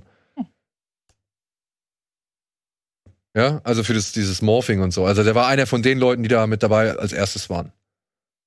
Ja, 1999 war das. Jetzt habe ich ganz vergessen, was ich zuletzt gesehen habe. Ne? Alles Äh, wollte ich noch mal drauf erwähnen. Ich habe mir tatsächlich außer Atem noch angeguckt. Wer ist mit Richard Gere? Nein, mit Jean-Paul Belmondo. Ach, okay. Okay, ich war woanders. Ich war bei Fatih Akin. das wäre vielleicht gegen die Wand. Ja, ich glaube, ich war bei dem, ja. Denn ja, äh, ihr habt vielleicht mitbekommen und ihr habt vielleicht auch mitbekommen, Jean-Luc Godard ist gestorben. Und jetzt ist halt die Situation, okay, was sagst du zu Jean-Luc Godard, wenn du nicht so wirklich bewandert bist mit seinem Werk? 75 Millionen hat er gekostet. Welcher? Virus. Ja, 1999. das ist ordentlich. Ja, und hat eingespielt 14 Millionen. Das ist nicht so ordentlich. weltweit sogar nur drei, also weltweit 30 Millionen. Nicht mal weltweit hat er das Budget eingespielt. Komplett gefloppt. Schade. Verdient er nicht. krass teuer für so ein, Ja, aber die Viecher waren ja auch geil. ja. Und der du ihn Typ, mal gesehen? John Mhm. Bruno, dementsprechend auch, glaube ich, nicht mehr viel. Nee. Der hat nicht mehr viel Er gemacht. durfte dann nicht mehr viel machen. Ja. Ich weiß nicht, wie sieht's bei euch aus? Habt ihr Berührungspunkte mit Godard? Ich glaube nicht. Ich glaube, ich habe gar keine, muss ich gestehen. Ich glaube, ich bin da auch, äh, was das angeht, ist mein. Aber ihr habt von dem Mann gehört. Ja, Ja, ja, ja. auf jeden Fall. und wisst ihr irgendwelche bestimmten Sachen von ihm? So? Aber ich weiß, dass der irgendwie einer der Filme aus ein, einer seiner jüngeren Filme, den hatte ich gesehen. Das war aber nur noch so ein das war nur so das war so fragmentarisch alles, also dass man sich da wenig Handlung jetzt nicht im negativen Sinne gemeint, sondern viel Symbolismus, viel rein. Ich weiß nicht mehr, wie der heißt leider. Bildband? Kann sein, dass es der war. Ja, ja, Ja. genau. Dann hatte ich den gesehen. Das ist den, sein, sein letzter Film tatsächlich. Ach, den hatte ich gesehen und fand den auch wirklich äh, spann spannend im Sinne von, so blöd das klingt, aber mal was anderes. Also in dessen Zusammenhang habe ich mir eigentlich auch vorgenommen, mir mal andere Sachen von ihm anzugucken. Ja, Aber ich weiß, dass ich den mochte und das ist eigentlich ganz gut. Ähm, ich hatte im Nachhinein mal geguckt, das war jetzt wohl keines seiner großen Highlights, was die Kritiken anging. Aber wenn eines seiner nicht so großen Highlights direkt bei mir zündet, dann macht es ja eigentlich Sinn, ihn mal nachzuholen. So. ja. Also nur mal kurz zur Einordnung für diejenigen, die auch so gar keine Berührungspunkte mit dem Mann haben. Der war erstmal auf der anderen Seite. Godard war ein Filmkritiker, der irgendwann gesagt hat, nee, ich will jetzt meine eigenen Filme machen. Und ich finde, es passt eigentlich ganz gut zu dem, was wir jetzt gleich oder worüber wir jetzt hier uns unterhalten wollen. Denn er hat dann halt mit seinem ersten Film Außer Atem, hat er halt diese, mit diese Nouvelle Vague losgetreten, ja. Nach einem Drehbuch von François Truffaut, der dann auch später noch äh, mit daran, also an der Nouvelle Vague äh, stark beteiligt war. Es geht hier um einen Kleinganoven, Michel heißt er, glaube ich, gespielt von äh, Jean-Paul Belmondo, der am Anfang des Films ein Auto klaut, von der Polizei dann irgendwann entdeckt wird und bei dem Versuch abzuhauen einen Polizisten erschießt. Und wird jetzt halt als ähm, Mörder in Paris landesweit oder wird halt nach ihm gefahndet. Und er ist sehr versessen in eine junge Frau namens Patricia, eine Amerikanerin, die in Paris halt irgendwie Zeitung verkauft und die auch irgendwie an ihm interessiert ist, aber auch nie so wirklich ganz ihre Liebe irgendwie gesteht. Und dieser Film ist damals halt so revolutionär gewesen, weil er halt mit Handkamera gedreht worden ist. Oder an realen Schauplätzen, ohne künstliches Licht. Dialoge wurden improvisiert. Es gab eine große Text-Bildschere. Also im Dialog wurde, gab es Jump Cuts, so wie wir sie heute bei YouTube zu Zehn, Zehntausenden irgendwie pro Tag irgendwie erleben. Und irgendwie hast du plötzlich ganz andere Bilder gesehen, obwohl die Dialoge oder die Gespräche noch weitergehen. Also all das, was heute für uns schon teilweise selbstverständlich ist, so was so ein Inarito oder ein Steven Soderbergh oder was weiß ich wer machen, das hat der damals mit losgetreten und wurde als Amateur beschimpft. Mhm. Ja, also die Leute haben halt gesagt, was ist das für ein, für ein, was weiß ich, unfertiger Filmemacher so, ja, und es waren, keine Ahnung, hatten, konnten mit dem nichts anfangen, ja. Die Kritik hat ihn wirklich teilweise auch echt verrissen. Ein paar haben es aber nicht so gesehen, haben gesagt, Alter, das ist halt wirklich mal frisches, raues, rohes, irgendwie ungeschliffenes Kino. Und fanden auch die Themen spannend. Sowohl äh, Jean, Seberg als auch Jean-Paul Belmondo wurden daraufhin zu Style-Ikonen und, und, und Stilikonen und, und irgendwie ja einfach Jugend- oder Bewegungsikonen. Die Nouvelle Vague hat viele Filme hervorgebracht und er war halt so bis zu den 70ern, glaube ich, war das mit, mit dabei, bis zu den französischen, äh, bis zu den Studenten und Ruhen im Jahr 68. Da hat er halt wirklich sehr viele Filme gemacht, die auch, sag ich mal, schon eher dem normalen Verständnis, den normalen Sehgewohnheiten entsprechen. Aber was er schon immer viel gemacht hat, war, er hat halt sehr viel zitiert, wie auch in Außer Atem. Außer Atem ist eine Hommage an das Gangsterkino der 40er und 50er Jahre. Irgendwann steht Belmondo vor einem Bild von Bogart und versucht ihn so ein bisschen zu imitieren. Aber es gibt vorher schon eine Szene, wo er die vierte Wand durchbricht, ja, und wo er dem Publikum zu verstehen gibt, ey, ich bin nicht wie Bogart, ich bin nicht mehr jemand, mit dem du dich identifizieren kannst, so, ich bin ein Schwein und ich finde es gut so. So, ja, also auch etwas, was damals völlig untypisch war, weil selbst die Gangster, die so ein Bogart gespielt hat, waren am Ende irgendwie immer gut oder haben halt irgendwie noch äh, das äh, zu einem guten Ende geführt oder sowas, ja, und das war halt da ganz atypisch für alles, was damals an Filmen produziert worden ist. Und er hat dann halt Science Fiction gemacht, Dramen gemacht und so weiter. Und dann kamen diese Unruhen und dann gab es irgendwie so einen Bruch. Da hat er halt dann beschlossen, dass er nicht mehr mit dem normalen Studiosystem, nicht mehr mit dem kommerziellen Kino irgendwie was zu tun haben will. Und dann kam die Phase, wo er halt wirklich angefangen hat, diese Essays und experimentellen Filme zu machen und so. Und das ist dann halt immer das Problem, wenn du dann sowas mitkriegst. Ähm, da findest du halt schwer Zugang, wenn du einfach nur einen Film sehen willst, der eine Geschichte erzählt oder wo du halt irgendwie, was ich, ein paar tolle Bilder sehen willst und so. Ist ja ein bisschen wie bei Malik, der ja auch erst halt Geschichten erzählt hat und dann ab Tree of Life, dann kam ja diese Phase, in der er plötzlich sowas gemacht hat. Und jetzt sein letzter, ein irgendwas mit Leben, hm, ich weiß gerade nicht, Ja, ja, ja, ich weiß, aber ich, ich dieser auf der Alm da, hätte ich jetzt fast ach so, ähm, oh, wie hieß denn der? Ein verlorenes, irgendwie sowas, ne? Aber du weißt, welchen Ja, ja, ich ja, meine. Und mit da hat äh, August Diel. Genau, und da hat er sich dann ja wieder hinbewegt ins RC-Kino dann. Ja. Ist ja vergleichbar. Und ja, also ich muss auch sagen, ich habe wenig Berührungspunkte mit Godard. Ich weiß, dass so viele Leute wie Spielberg und was weiß ich, die nennen uns Scorsese und was weiß ich, die zitieren ihn oder feiern ihn ab oder weisen immer mal wieder darauf hin, was der für eine Inspiration für sie war und so. Aber ich habe jetzt auch noch nicht alles gesehen. Ich kannte halt außer Atem, den habe ich mir gestern noch mal angeguckt und ich kann das vollkommen verstehen. Ich sehe ja sehr viel von den Sachen, die jetzt gang und gäbe sind, die hier erstmals irgendwie überhaupt angewandt wurden, so, weißt du? Und das finde ich schon spannend, diesen Abgleich zu machen Mhm. die Leute, die mich ja irgendwie beeinflusst haben. Ich habe letztens habe ich auch achteinhalb gesehen von von Fellini, so und habe mich gefragt, Alter, wie konnten denn wie konnten denn so Leute wie Inarito und äh, sowas wie Birdman oder oder ewige Jugend oder sowas machen? Ja, oder wie mutig die sind, sowas zu machen, wo man so leicht sagen kann, ja, aber das hat Fellini schon in den 60ern gemacht so oder gesagt, weißt du? Also das das finde ich krass. Wie viele Leute sich dann doch, wo wir halt heutzutage immer dann dann so schnell sagen, oh, warum lassen sie sich mal was Neues einfallen? Aber tatsächlich, es gibt eine Menge von den Leuten, die wir zu schätzen wissen, die halt auch dann einfach versucht haben, ihre eigene Version von irgendwas zu machen, was sie halt in ihrer Jugend gesehen haben. Tarantino. Tarantino. Ja. Ja, ich hoffe, ich konnte es jetzt so ein bisschen halbwegs abreißen. Er hat auf jeden Fall viel für die Filmlandschaft getan. Er wird auch offiziell von sehr vielen Stellen wurde er betrauert. Und ich bin jetzt auch noch ein, ein zwei Filmen auf jeden Fall interessiert. Ich will mir diesen 11 Uhr nachts auf jeden Fall anschauen. Auch mit Belmondo gilt als einer der wichtigsten Filme des französischen Kinos, zumindest für die 60er Jahre. Und ich habe noch Bock auf Die Verachtung. Das ist dann wohl auch so ein Metafilm äh, übers Filme machen mit Hm. Brigitte Bardot. Und da bin ich auch, der lief jetzt halt gerade gestern nochmal im Fernsehen, da haben sie ihn gezeigt, im RBB. Und für diejenigen, die es interessiert, es gibt auf Arte noch gerade einen Film von ihnen und noch mehrere Dokus, die sie jetzt anlässlich. Und ich kann mir vorstellen, dass Arte gerade dann auch nochmal jetzt den Katalog oder die, die Archive bemüht und dann demnächst noch was hochladen wird. Ja, aber da wären wir dann halt bei unserem Thema so wie er halt Filme gemacht haben, die sich den Sehgewohnheiten widersetzen, die halt mehr Essay teilweise sind oder irgendwie analytische Beobachtungen, dieser Bildband. Äh, Wolfgang hatte auch echt von dem geschwärmt, weil er halt so diese ganzen ich glaube, die These war, sind diese Bilder überhaupt die richtigen, um das zu sagen, was sie sagen wollen? So. Und äh, ja, da wären wir halt bei unserem Thema, was wir eigentlich schon mit Andi mal besprechen wollten. Filme, bei denen es uns schwerfällt, sie in irgendein Genre richtig einzuordnen oder überhaupt sagen zu können, was sie sind. Weil es ist ja leicht zu sagen, Ticket ins Paradies ist nur rumkommen. Mhm. Ja? Verfolgt gewisse Ziele, erfüllt gewisse Kriterien und Formeln und bietet denjenigen, die nicht mehr erwartet, genau das, was sie wollen. Mhm. Aber wie sieht's mit anderen Filmen aus? Also Antje hat zum Beispiel einen Film genommen, ja, Paint Drying.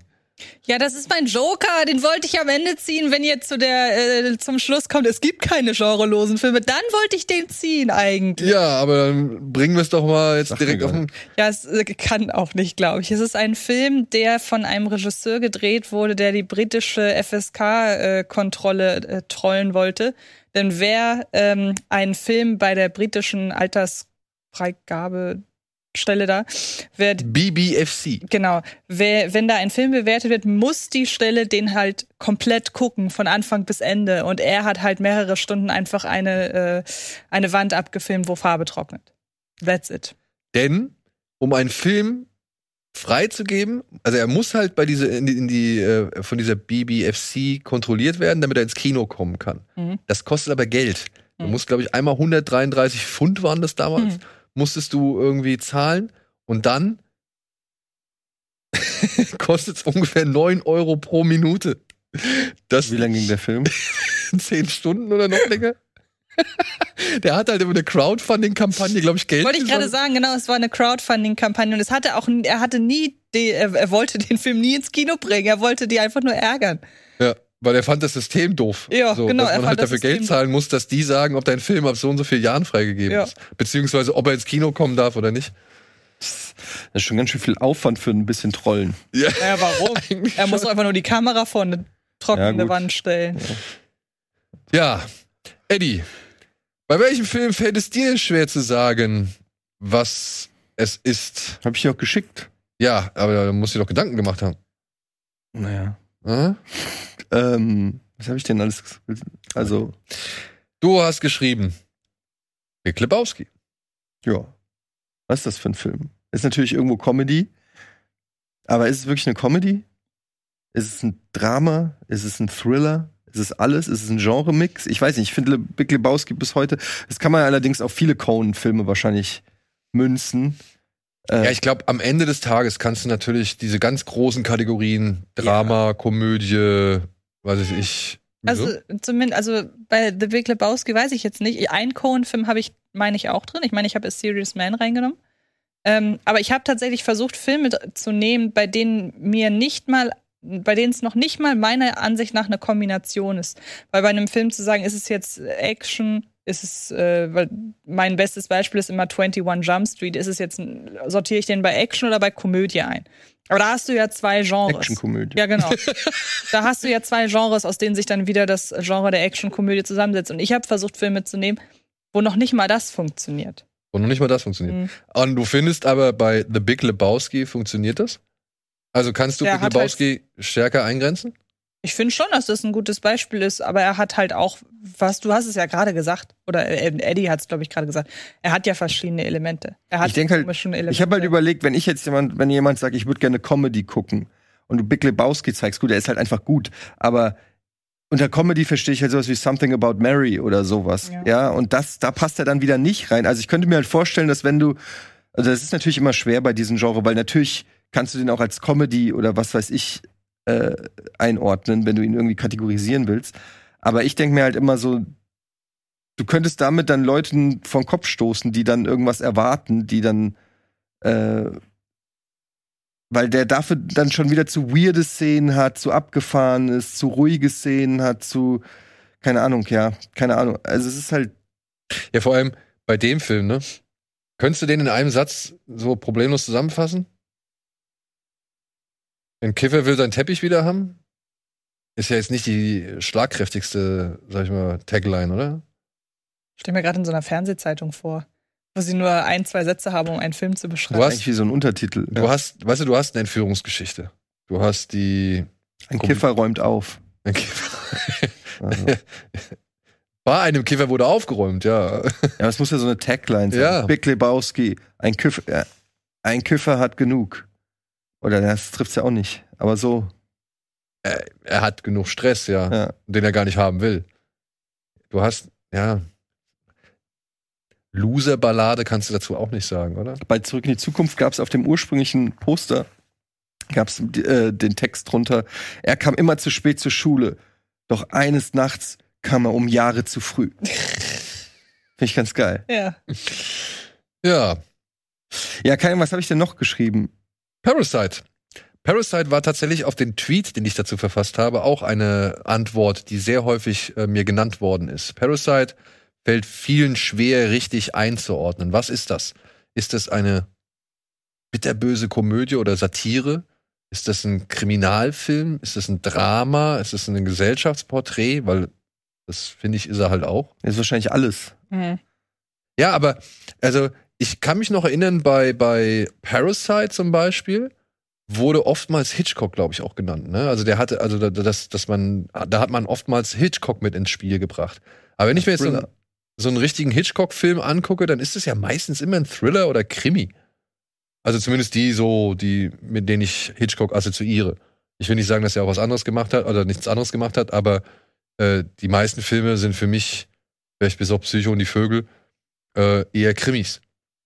Und der, ist das ein Kriminalfall? Ja, sie begehen ja eigentlich schon Straftaten.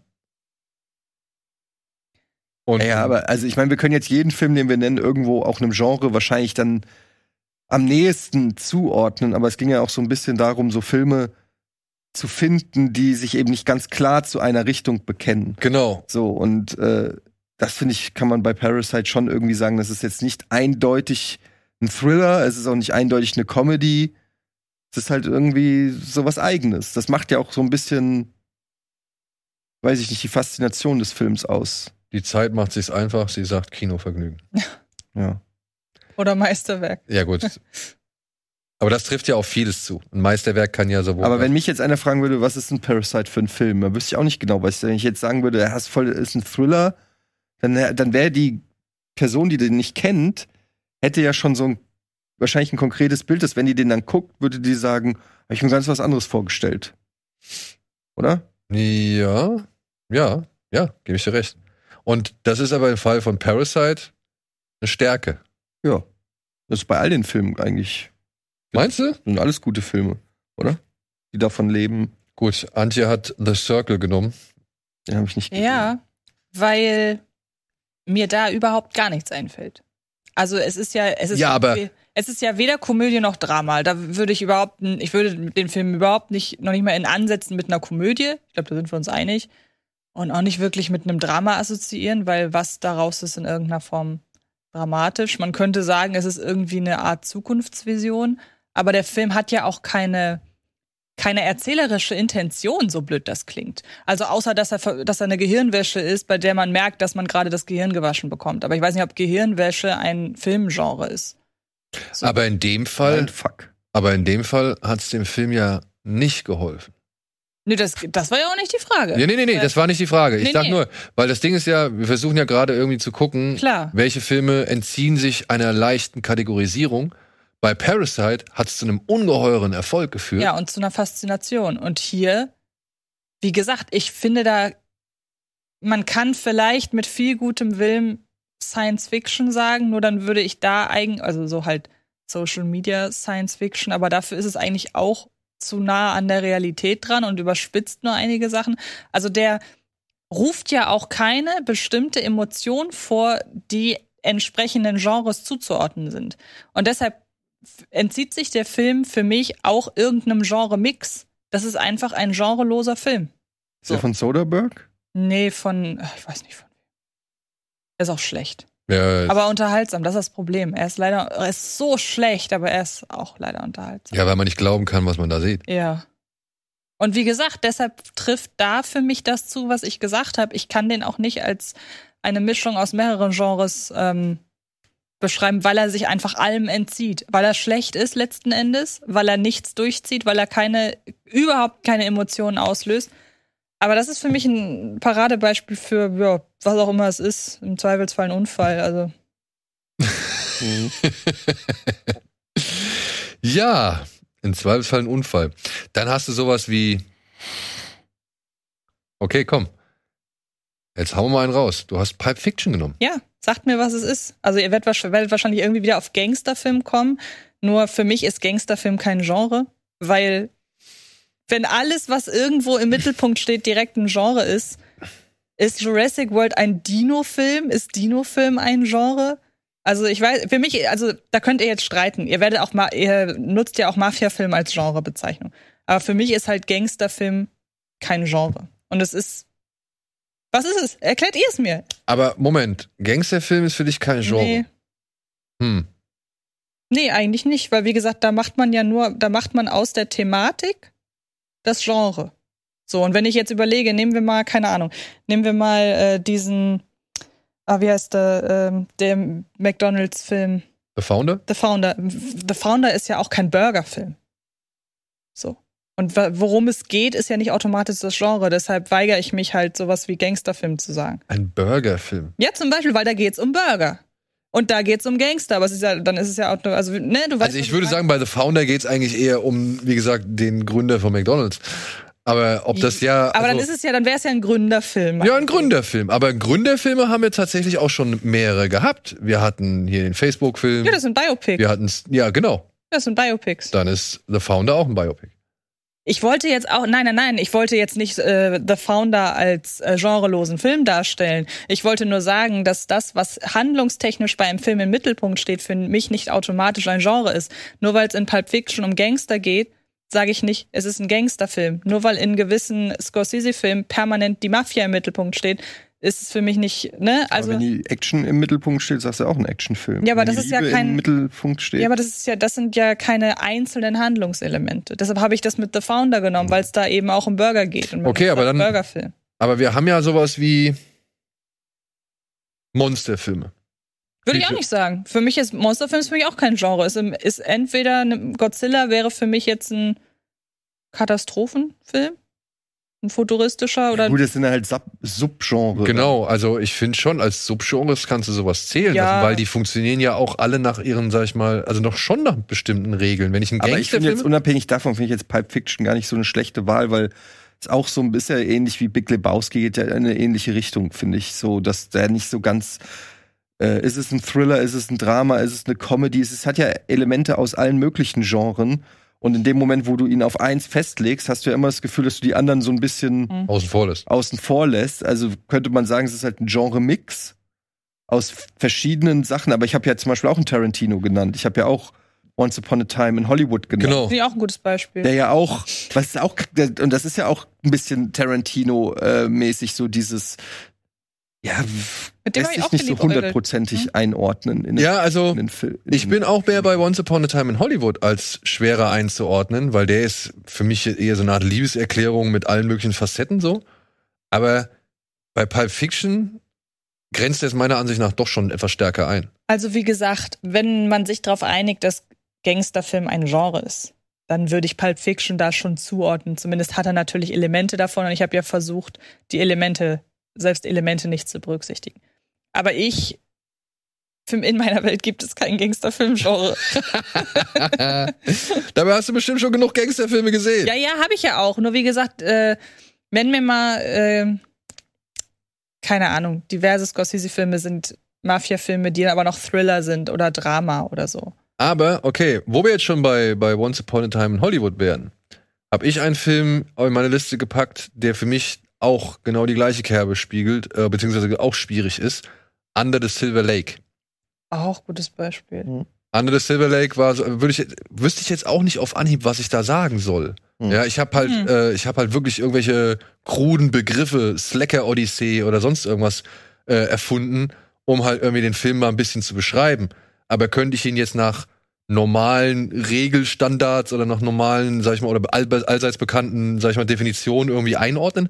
Weiß ich nicht. Er ist eine Spurensuche, er ist irgendwie ein, eine Hommage, Traumreise. eine Traum, ja, ja, er ist ein Abgesang, er ist zum Teil aber auch ein Krimi, dann ist er wieder surreal mit dieser Eulenfrau, die da plötzlich in der Wohnung auftaucht, so. Also verwebt alles, aber ist meiner Ansicht nach, und das ist halt das Ding, und ich glaube, da greift dann auch, greift dann auch Big Lebowski. Er ist irgendwo noch geerdeter als so ein David Lynch. Mhm. Bei so einem David Lynch sagst du, ja gut, das ist halt ein Lynch. Ist halt, ein- würdest, du- würdest du sagen, Lynch-Film ist, äh, äh, ist, ist ein Genre oder beziehungsweise eine Kategorie? Also das könnte man zumindest benutzen, um genau aufzuzeigen, was einen erwartet. Selbst wenn es keiner von ihm ist, wenn man sagt, das ist sowas wie, dann weiß man auf jeden Fall, was einen erwartet. Das Lustige ist bei Under the Silver Lake, den habe ich gerade erst versucht, Tobi schmackhaft zu machen. Und ich habe es beschrieben als Verschwörungsfilm. Aber Verschwörungsfilm wäre meiner Logik eben nach auch kein Genre, weil da geht es unter anderem um eine Verschwörung. Und es ist ja nicht automatisch ein Verschwörungsfilm. Also das ist ein sehr gutes Beispiel, weil mir da auch keine klassische Genrebezeichnung zu eingefallen ist. Paranoider Verschwörungsfilm, habe ich, glaube ich, gesagt. Ja, er ist ja, er hat ein bisschen was Paranoides. Ja, ja. aber- Aber gleichzeitig hat er ja auch was Romantisches, weil Das eigentlich. kann auch ein Krimi sein. Ja, und Ja. es könnte ein Krimi sein, genau. Und eigentlich sucht er ja nur eine Frau. Ja. Also beziehungsweise sucht er die Frau, in die er sich verliebt hat. So. Ein sehr gutes Beispiel. Und ich habe so Bock, den mal wieder zu gucken. Ich habe auch Bock, den mal wieder zu gucken. Haben schon lange nicht mehr gesehen. Ich war beim Silver Lake. Ja? Ja, als wir das letzte Mal auf Day 3 waren, habe ich mir den Silver Lake angeguckt. Und? Ist cool. Kommt man schwimmen da dann? Weil ich glaube, Das wird aber abgezäunt irgendwie. genau, genau, weil die müssen ja auch über, durch den Zaun steigen oder so. Aber ähm, die Gegend da drumherum und so ist schon irgendwie ganz nice. Es, ist- es wirkt überhaupt nicht mehr wie LA. Es wirkt so wie so eine eigene Community. Eigene Community, beziehungsweise eigene Filmkosmos. Ich habe Straßen in Flammen mit aufgezählt. Also für, Das ist eigentlich ein Actionfilm. findest du es aber ein reiner Actionfilm? Ich meine, der hat diese beiden Musiknummern, die ewig lang gingen. Mhm.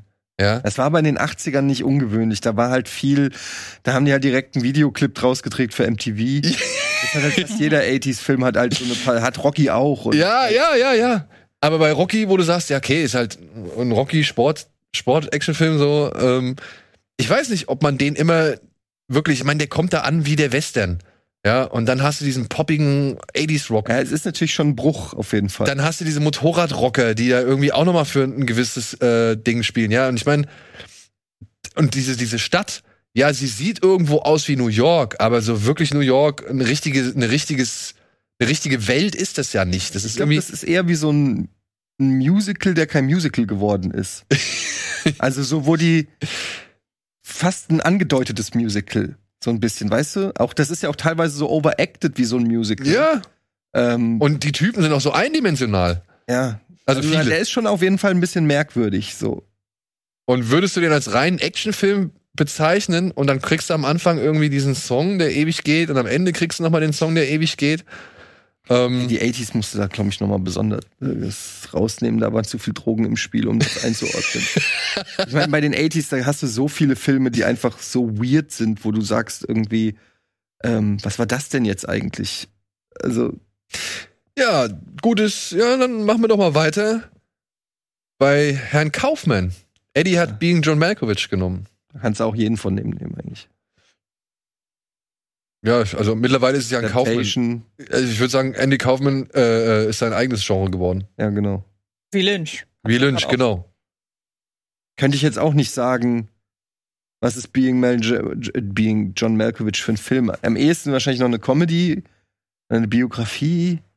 Es ist halt einfach ein Mindfuck irgendwie. Vielleicht ist das das Genre, Mindfuck. Na, aber der will ja nicht unbedingt, also der will ja noch ein bisschen was nebenbei aussagen. Kuriositätenkabinett. Ja, ich meine, da geht's ja auch so ein bisschen um Identität, was bin ich wert. Ich sag ja nicht, dass es in den Film um nichts geht. nee, nee, nee, nee. aber- Aber, ich meine, ähm, ich, ich, ich würde die Intention von Being John Malkovich nicht unbedingt nur darauf abzielen zu sagen, dass er dein Gehirn ficken will, sondern dass er halt schon irgendwie auch noch ein bisschen dir zu denken gibt, vielleicht auf die eigene Sicht des Lebens. Das macht es ja noch schwerer, sein zu ordnen. ja, dann, oh ja. Ich meine, was hast würdest du denn sagen, was John Malkovich für ein Genre ist? Wenn dich jemand fragt, ey, was ist denn das? Was Ganz schwierig. da? ganz schwierig, verkopfte, Verkopft. Ich hatte gerade das Wort Oh, verkopft im. Kopf, ja. verkopfte Komödie. Mhm. Ja, weil ich meine, es ist ja schon irre zu sagen, okay, ich nehme jetzt die Identität eines Schauspielers an oder die Perspektive eines Schauspielers an.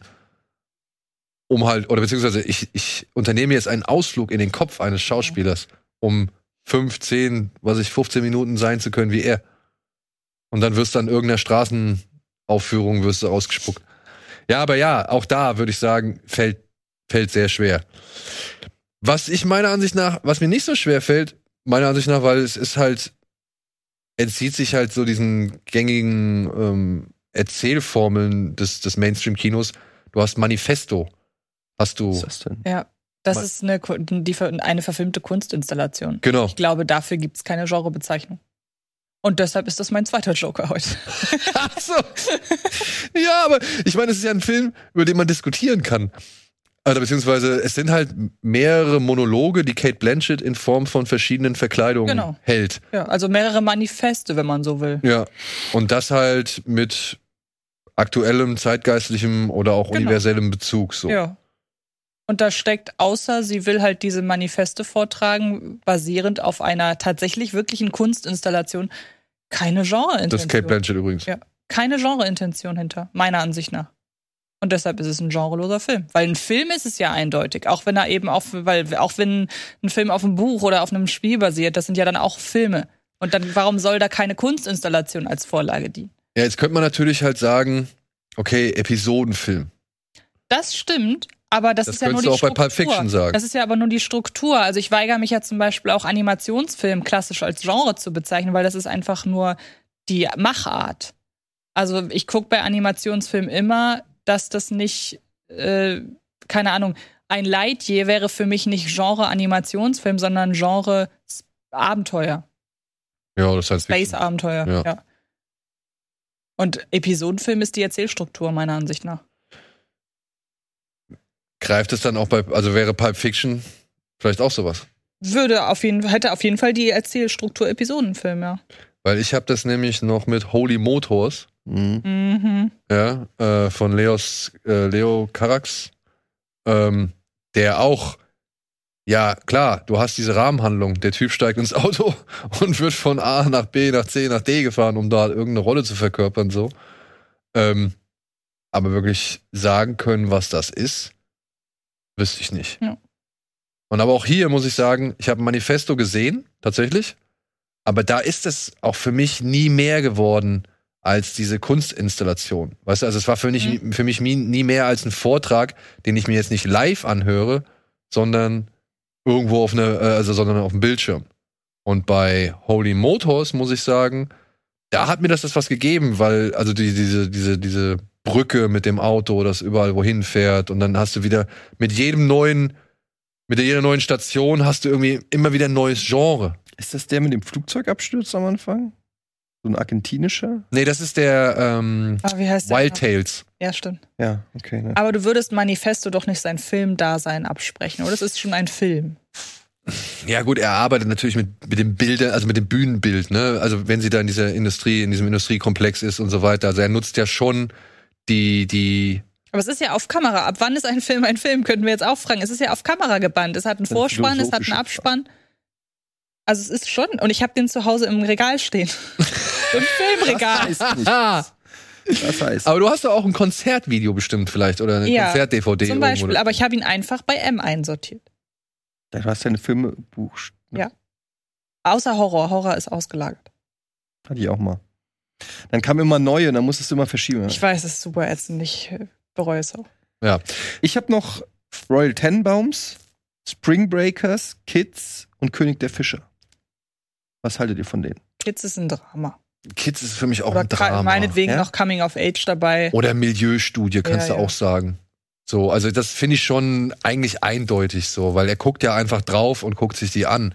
Du hast ja keine wirkliche Geschichte auch, ne? Ich meine, du hast, okay, du hast den Jungen, der seine Krankheit verbreitet und, und ständig auf der Suche nach der nächsten, nach dem nächsten Mädel ist.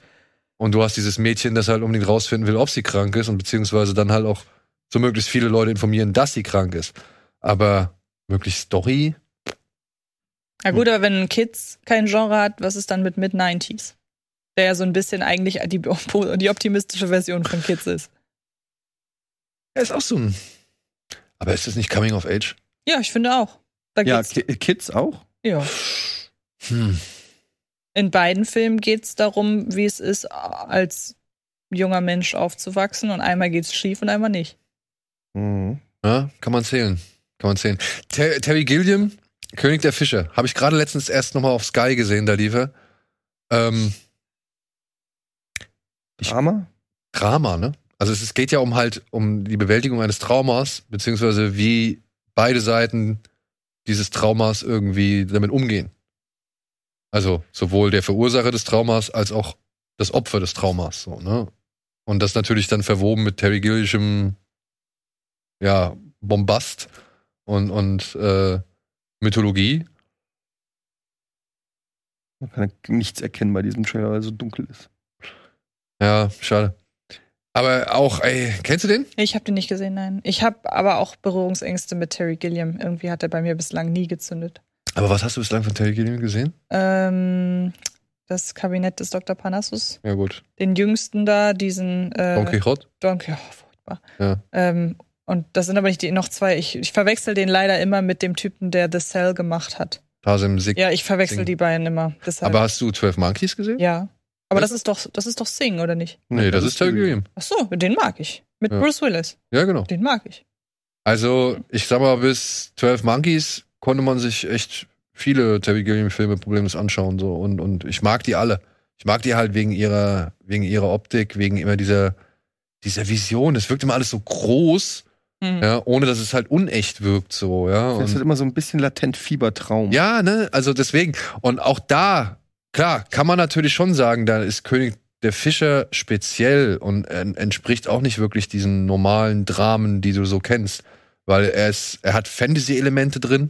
Ja, allein dieser rote Ritter, der immer wieder auftaucht, ja.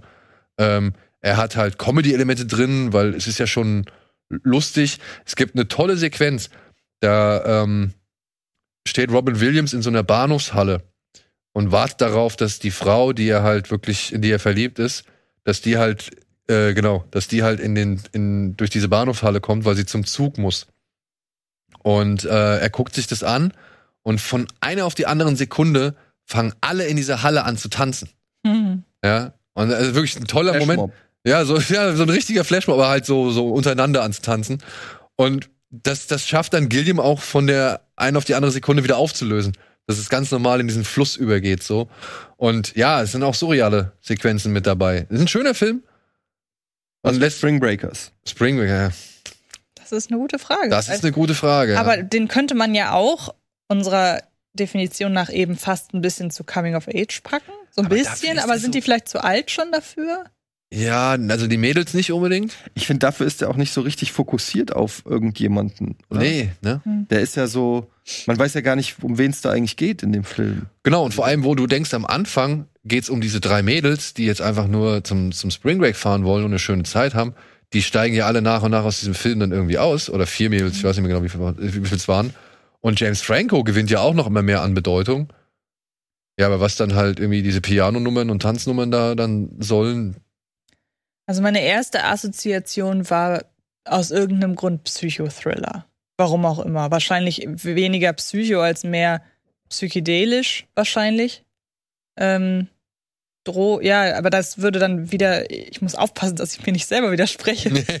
äh, man könnte jetzt sagen Drogenfilm, aber dann haben wir wieder, es gibt ein Element im Film und daraus machen wir ein Genre und das mache ich ja nicht. Also passt Drogenfilm auch nicht so richtig. Eskal ja, Eskalationsfilm.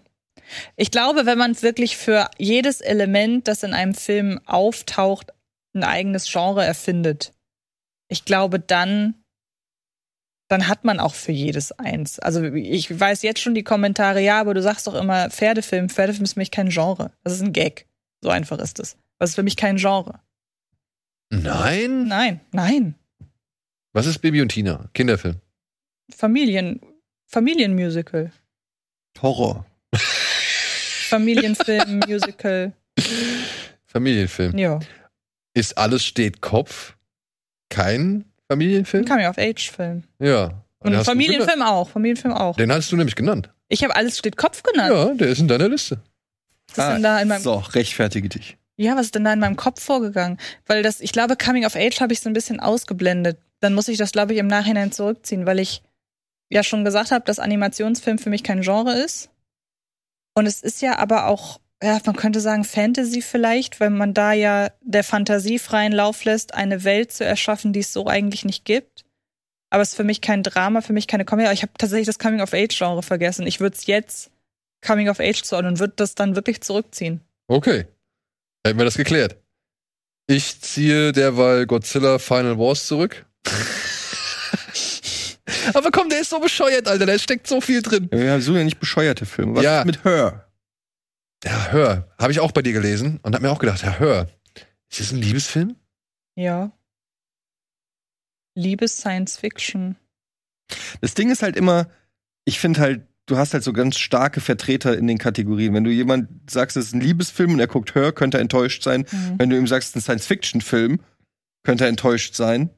Also, dass das immer so ein bisschen, das liegt Mhm. natürlich auch an der eigenen Definition der jeweiligen Genre, weil die sehr breit sind. Ne? Wenn du sagst Liebesfilm, das kann ja alles bedeuten. Ja, ich hab mal, wurde mal gefragt, wollen wir einen Liebesfilm gucken? Ich habe Midsommar ausgewählt. Wurde mir im Nachhinein auch um die Ohren gehauen. Ich weiß auch nicht warum. Blue Velvet. Oder, Ja, aber hör. Doch, es ist für mich. Es muss jetzt nicht vielleicht der Liebesfilm per se sein, so, ne? Aber es dreht sich ja nun mal halt schon um die Beziehung zwischen zwei, ich sag jetzt mal, Wesen. Mhm. Und wie die zueinander finden und wie die halt auch erkennen müssen, dass sie vielleicht nicht zueinander gehören. ja, ich meine, wie gesagt, bei- dass ein Film kein Genre hat, heißt ja nicht, dass ein Film kein Thema hat. Genau. Genau. Aber ja. Ja, eben, genau. Und um wieder dazu zurückzukommen, für mich wäre Gangsterfilm eine Themeneinordnung und keine Genreeinordnung. Okay. Ich finde es halt am Ende des Tages geht's geht's ja eigentlich auch darum, dass man wofür gibt's überhaupt Genre oder so, ne? Damit man jemand, damit man irgendwie Eine Was- Anleitung. eine an, ja, dass Ja. man ungefähr weiß, worauf man sich einlässt bei einem Film oder dass man Vorlieben hat und so. Und da muss man dann, finde ich, auch eher so argumentieren, dass man sagt, okay, vielleicht, du hast recht, nach der Definition gibt's keinen Gangsterfilm. Auf der anderen Seite, wenn ich jemandem sage Gangsterfilm, dann weiß er schon relativ genau wahrscheinlich, was ihn erwartet.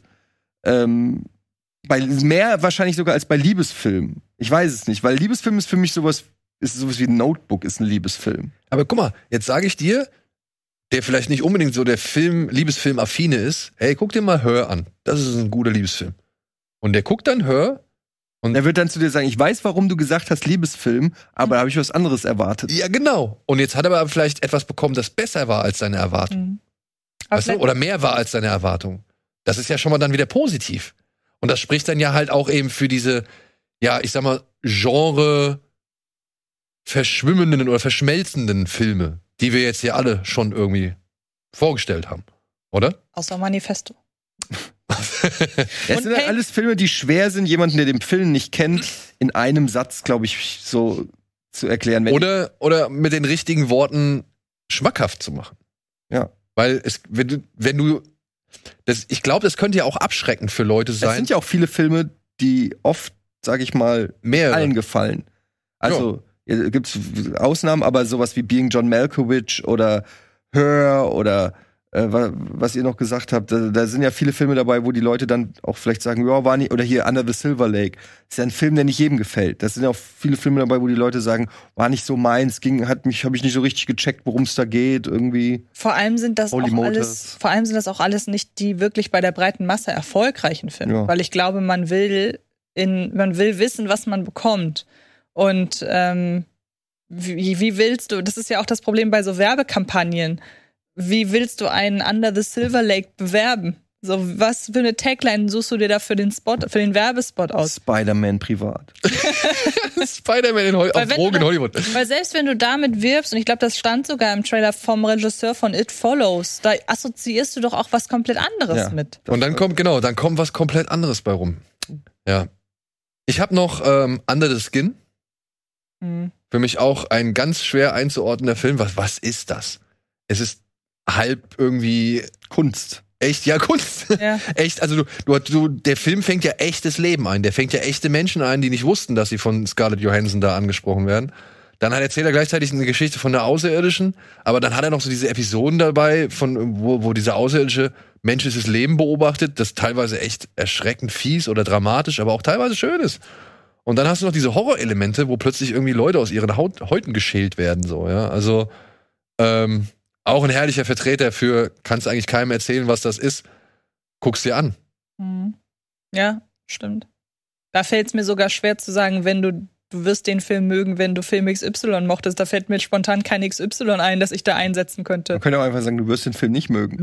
Und genau, du wirst den Film nicht mögen. eher. Ja, wenn du, weiß ich nicht, äh, persönliche Geschichten oder beziehungsweise Filme brauchst. L wäre auch so ein Beispiel. Hm. Ich glaube, wenn dir L gefällt, gefällt dir auch Under the Skin. Hm. Hm. Ich weiß es doch auch nicht. Obwohl L auch schon sehr oft, Revenge-Flick. ja genau, L wurde sehr oft als, als Rachefilm bezeichnet. Was aber dann wieder das Thema wäre, Ja, aber als Rachefilm ist der, aber der Film spielt ja damit, dass er ein Rachefilm Understatement ist, wenn man so will. Also, Ja, die Rache wird nicht so ausgespielt, wie man es erwartet, wenn man den Film, also wenn man das, Wort Rachefilm hört. Ja, was halt an dem Film die Genreeinordnung so schwer macht, ist, dass man ja die Intention der Haupt, ich habe heute sehr oft Intention gesagt, ähm, dass man die, äh, nein, nein, da steht was anderes, ähm, dass man ja die Hauptdarstellerin nicht durchschaut. Und in dem Moment, wo ich nicht weiß, was hat die Hauptdarstellerin vor, was ist ihr Plan, in dem Moment weiß ich ja auch gar nicht, was der Film bei mir auslösen soll. Und ich glaube, das macht es für Elle so schwer. Weil ich weiß ja nicht, will sie Rache? Ist es ihr gleichgültig? Will sie provozieren? Das wusste wahrscheinlich äh, Verhoeven auch nicht, als er den Film gemacht hat. Äh, Ich fand ja die Gleichgültigkeit ziemlich geil. Das fand ich ja das Interessante oder das Spannende. Das hat, das Ja, hat mich genau. reingezogen. Dass diese Frau halt nicht irgendwie zur Tat schreitet, sondern Eben. sagt, ey, lasst mich einfach alle in Frieden. Genau, und das So, ich spricht bin wie ja, ich bin und Ja. der Rest ist mir egal. Und das spricht ja wiederum dagegen, dass es ein Revenge-Film ist, weil Rache muss ja aktiv ausgeübt werden und das macht sie ja eben gerade nicht. Und sie lässt sich auch auf das Drama nicht ein, weil es ist ihr gleichgültig. Man kann ein paar morbid komische Spitzen in dem Film erkennen, aber alles, was irgendeine emotionale Komponente ausmacht, die dann auch auf ein bestimmtes Genre hinweist, hat der Film ja nicht, weil Ja. er die Gleichgültigkeit für sich spricht. genau, also das, das Empathische stellt sich nicht so leicht Ja, ein. genau. Ne? Ja, ja finde ich gut. Finde ich gut. So, was haben wir denn noch? Haben wir, nee, da sind wir War das eigentlich mein, meine? War dein Fall. Ja. Ach, Du hast dann Demon hatte ich noch. Neon Demon hast du noch gehabt. Aber Winning Refn ist halt auch wieder so. Ja, da könnte man halt Fetischfilm sagen, ne? Ja, nee. Eigentlich das ist schon fast wieder Satire aufs Model-Business. Eigentlich, ne? Das ist auch eine Satire, aber auch dann ja, aber Aber dafür ist es nicht lustig genug irgendwie. und hat halt Szenen wie Sex mit der Leiche, ne? Also der ist ja eher so, der hat auch so richtig unangenehme Szenen mit dem Fotografen und so. Das ist, ist ja so, der ist ja teilweise wirklich sehr unangenehm auch zu gucken. Und Keanu Reeves. Die Szene mit dem Messer, könnt ihr euch da noch dran erinnern? Nee. Wo er die ganze Zeit mit dem Messer in den Mund, so auch so wie bei Thirst. Red First? Nee. Ich habe ihn für mich damals als Horrorfilm eingeordnet. Aber ähm, Wenn die Modebranche Horror ist, ja. ja, wenn mich jemand fragt, wenn mich jemand nach einem Horrorfilm fragt, würde ich ihm jetzt aber nicht unbedingt Neon Demon raussuchen. Aber ich würde ihm, und bei Midsommar sind wir uns ja zum Beispiel alle einig, dass es ein Horrorfilm ist. Wenn man mich nach einem Horrorfilm fragt, wäre jetzt Midsommar auch nicht die erste Wahl. Bei einem, bei einem, gib mir mal einen Horrorfilm. Gut, da würde ich wahrscheinlich überlegen, was ist der andere für eine Art Horrortyp. Dann denke ich als erstes an sowas ganz, an, an S. Hm. Wobei, nein, das könnte man auch Coming of Age. Herrgott, das kann Nein, es ist schon ein Das ist ein Horrorfilm. Horrorfilm. Das ist ein Horror. Mit Ho- Coming-of-Age-Elementen. Ich hau noch mal einen raus. District 9. Boah, das ist so ein Science-Fiction-Film. Ja, Ja? mit Katastrophen und Drama-Elementen. Und Found-Footage-Elementen. Ja, na, Fun Footage ist doch auch wieder die Machart. Also da bin ich beim Amma Ja, aber der, der, der, der switcht ja. Der hat am Anfang, Aber ist er. District 9 ist für mich ein klassischer Science-Fiction-Film. Kommen Aliens, du hast Ja. einen Held. Ja, aber Aliens, wie sie noch nie vorher eingesetzt worden sind. also ist ja egal, das Springe hat ja damit ja, nichts. aber das ist ja eine Flüchtlingsmetapher. Ja, aber wo die Interpretation entscheidet ja nicht darüber. Das wollte ich gerade sagen. Ja, nee, Science-Fiction-Film. bei- für mich kommt da mehreres zustande. Ich meine, ey, ich, Ich, meine, das Science-Fiction-Genre ist so breit. Du hast THX, du hast Star Wars, du hast, was weiß ich, äh, Idiocracy kannst du auch als Science-Fiction nehmen. So, also da, das finde ich, sagt noch nichts darüber aus. Aber da ist ein riesen Raumschiff, das in Afrika landet. Science-Fiction-Film. Okay. Was ist denn sonst? Ja, gut.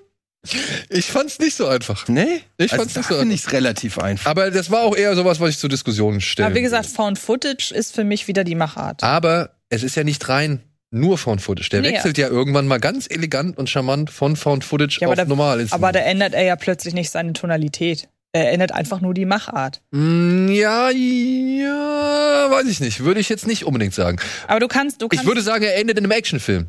Das, das, das, das, aber du kannst doch alles als Found Footage, je, du kannst jedes Genre als Found Footage Film inszenieren. Man macht es meistens bei Horror, du kannst es beim Katastrophenfilm machen, du kannst es beim Actionfilm machen. Hier End of Watch war auch ein Found Footage Film, nur als Actionfilm. Das ist einfach nur ein, stilistisches Mittel.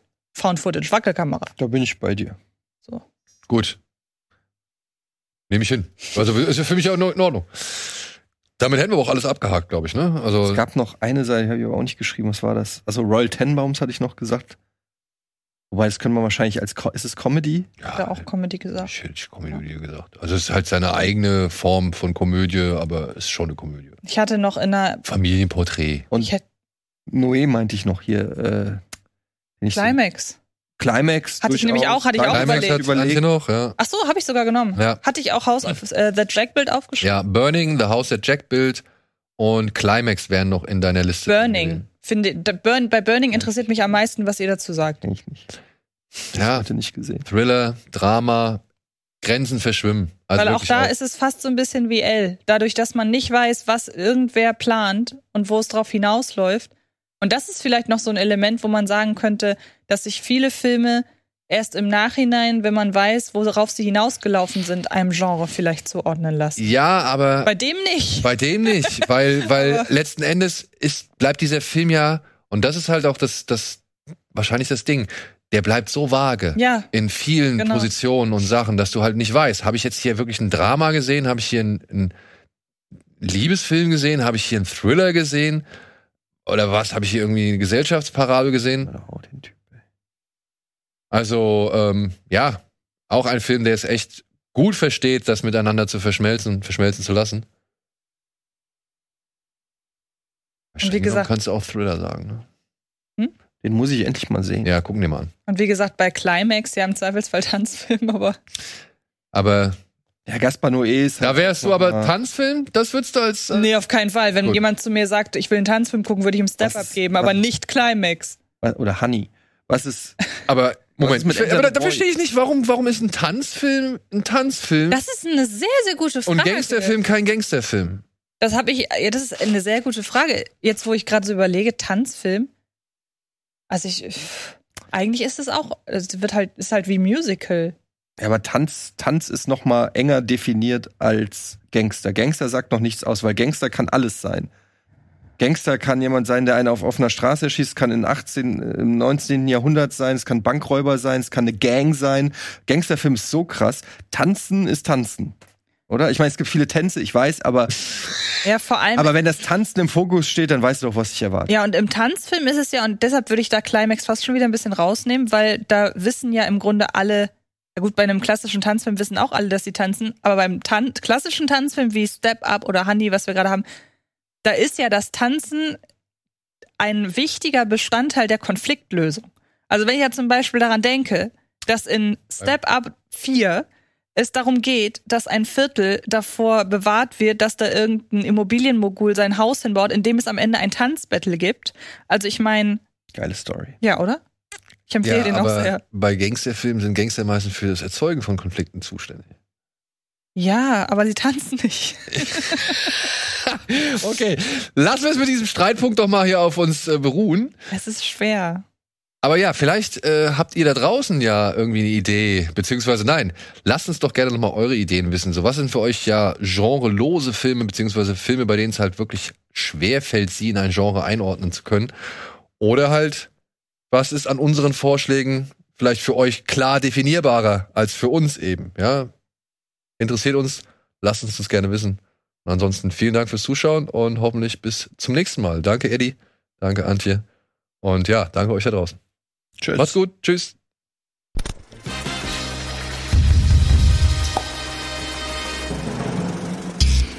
Diese Sendung kannst du als Video schauen und als Podcast hören. Mehr Infos unter rbtv.to/kinoplus.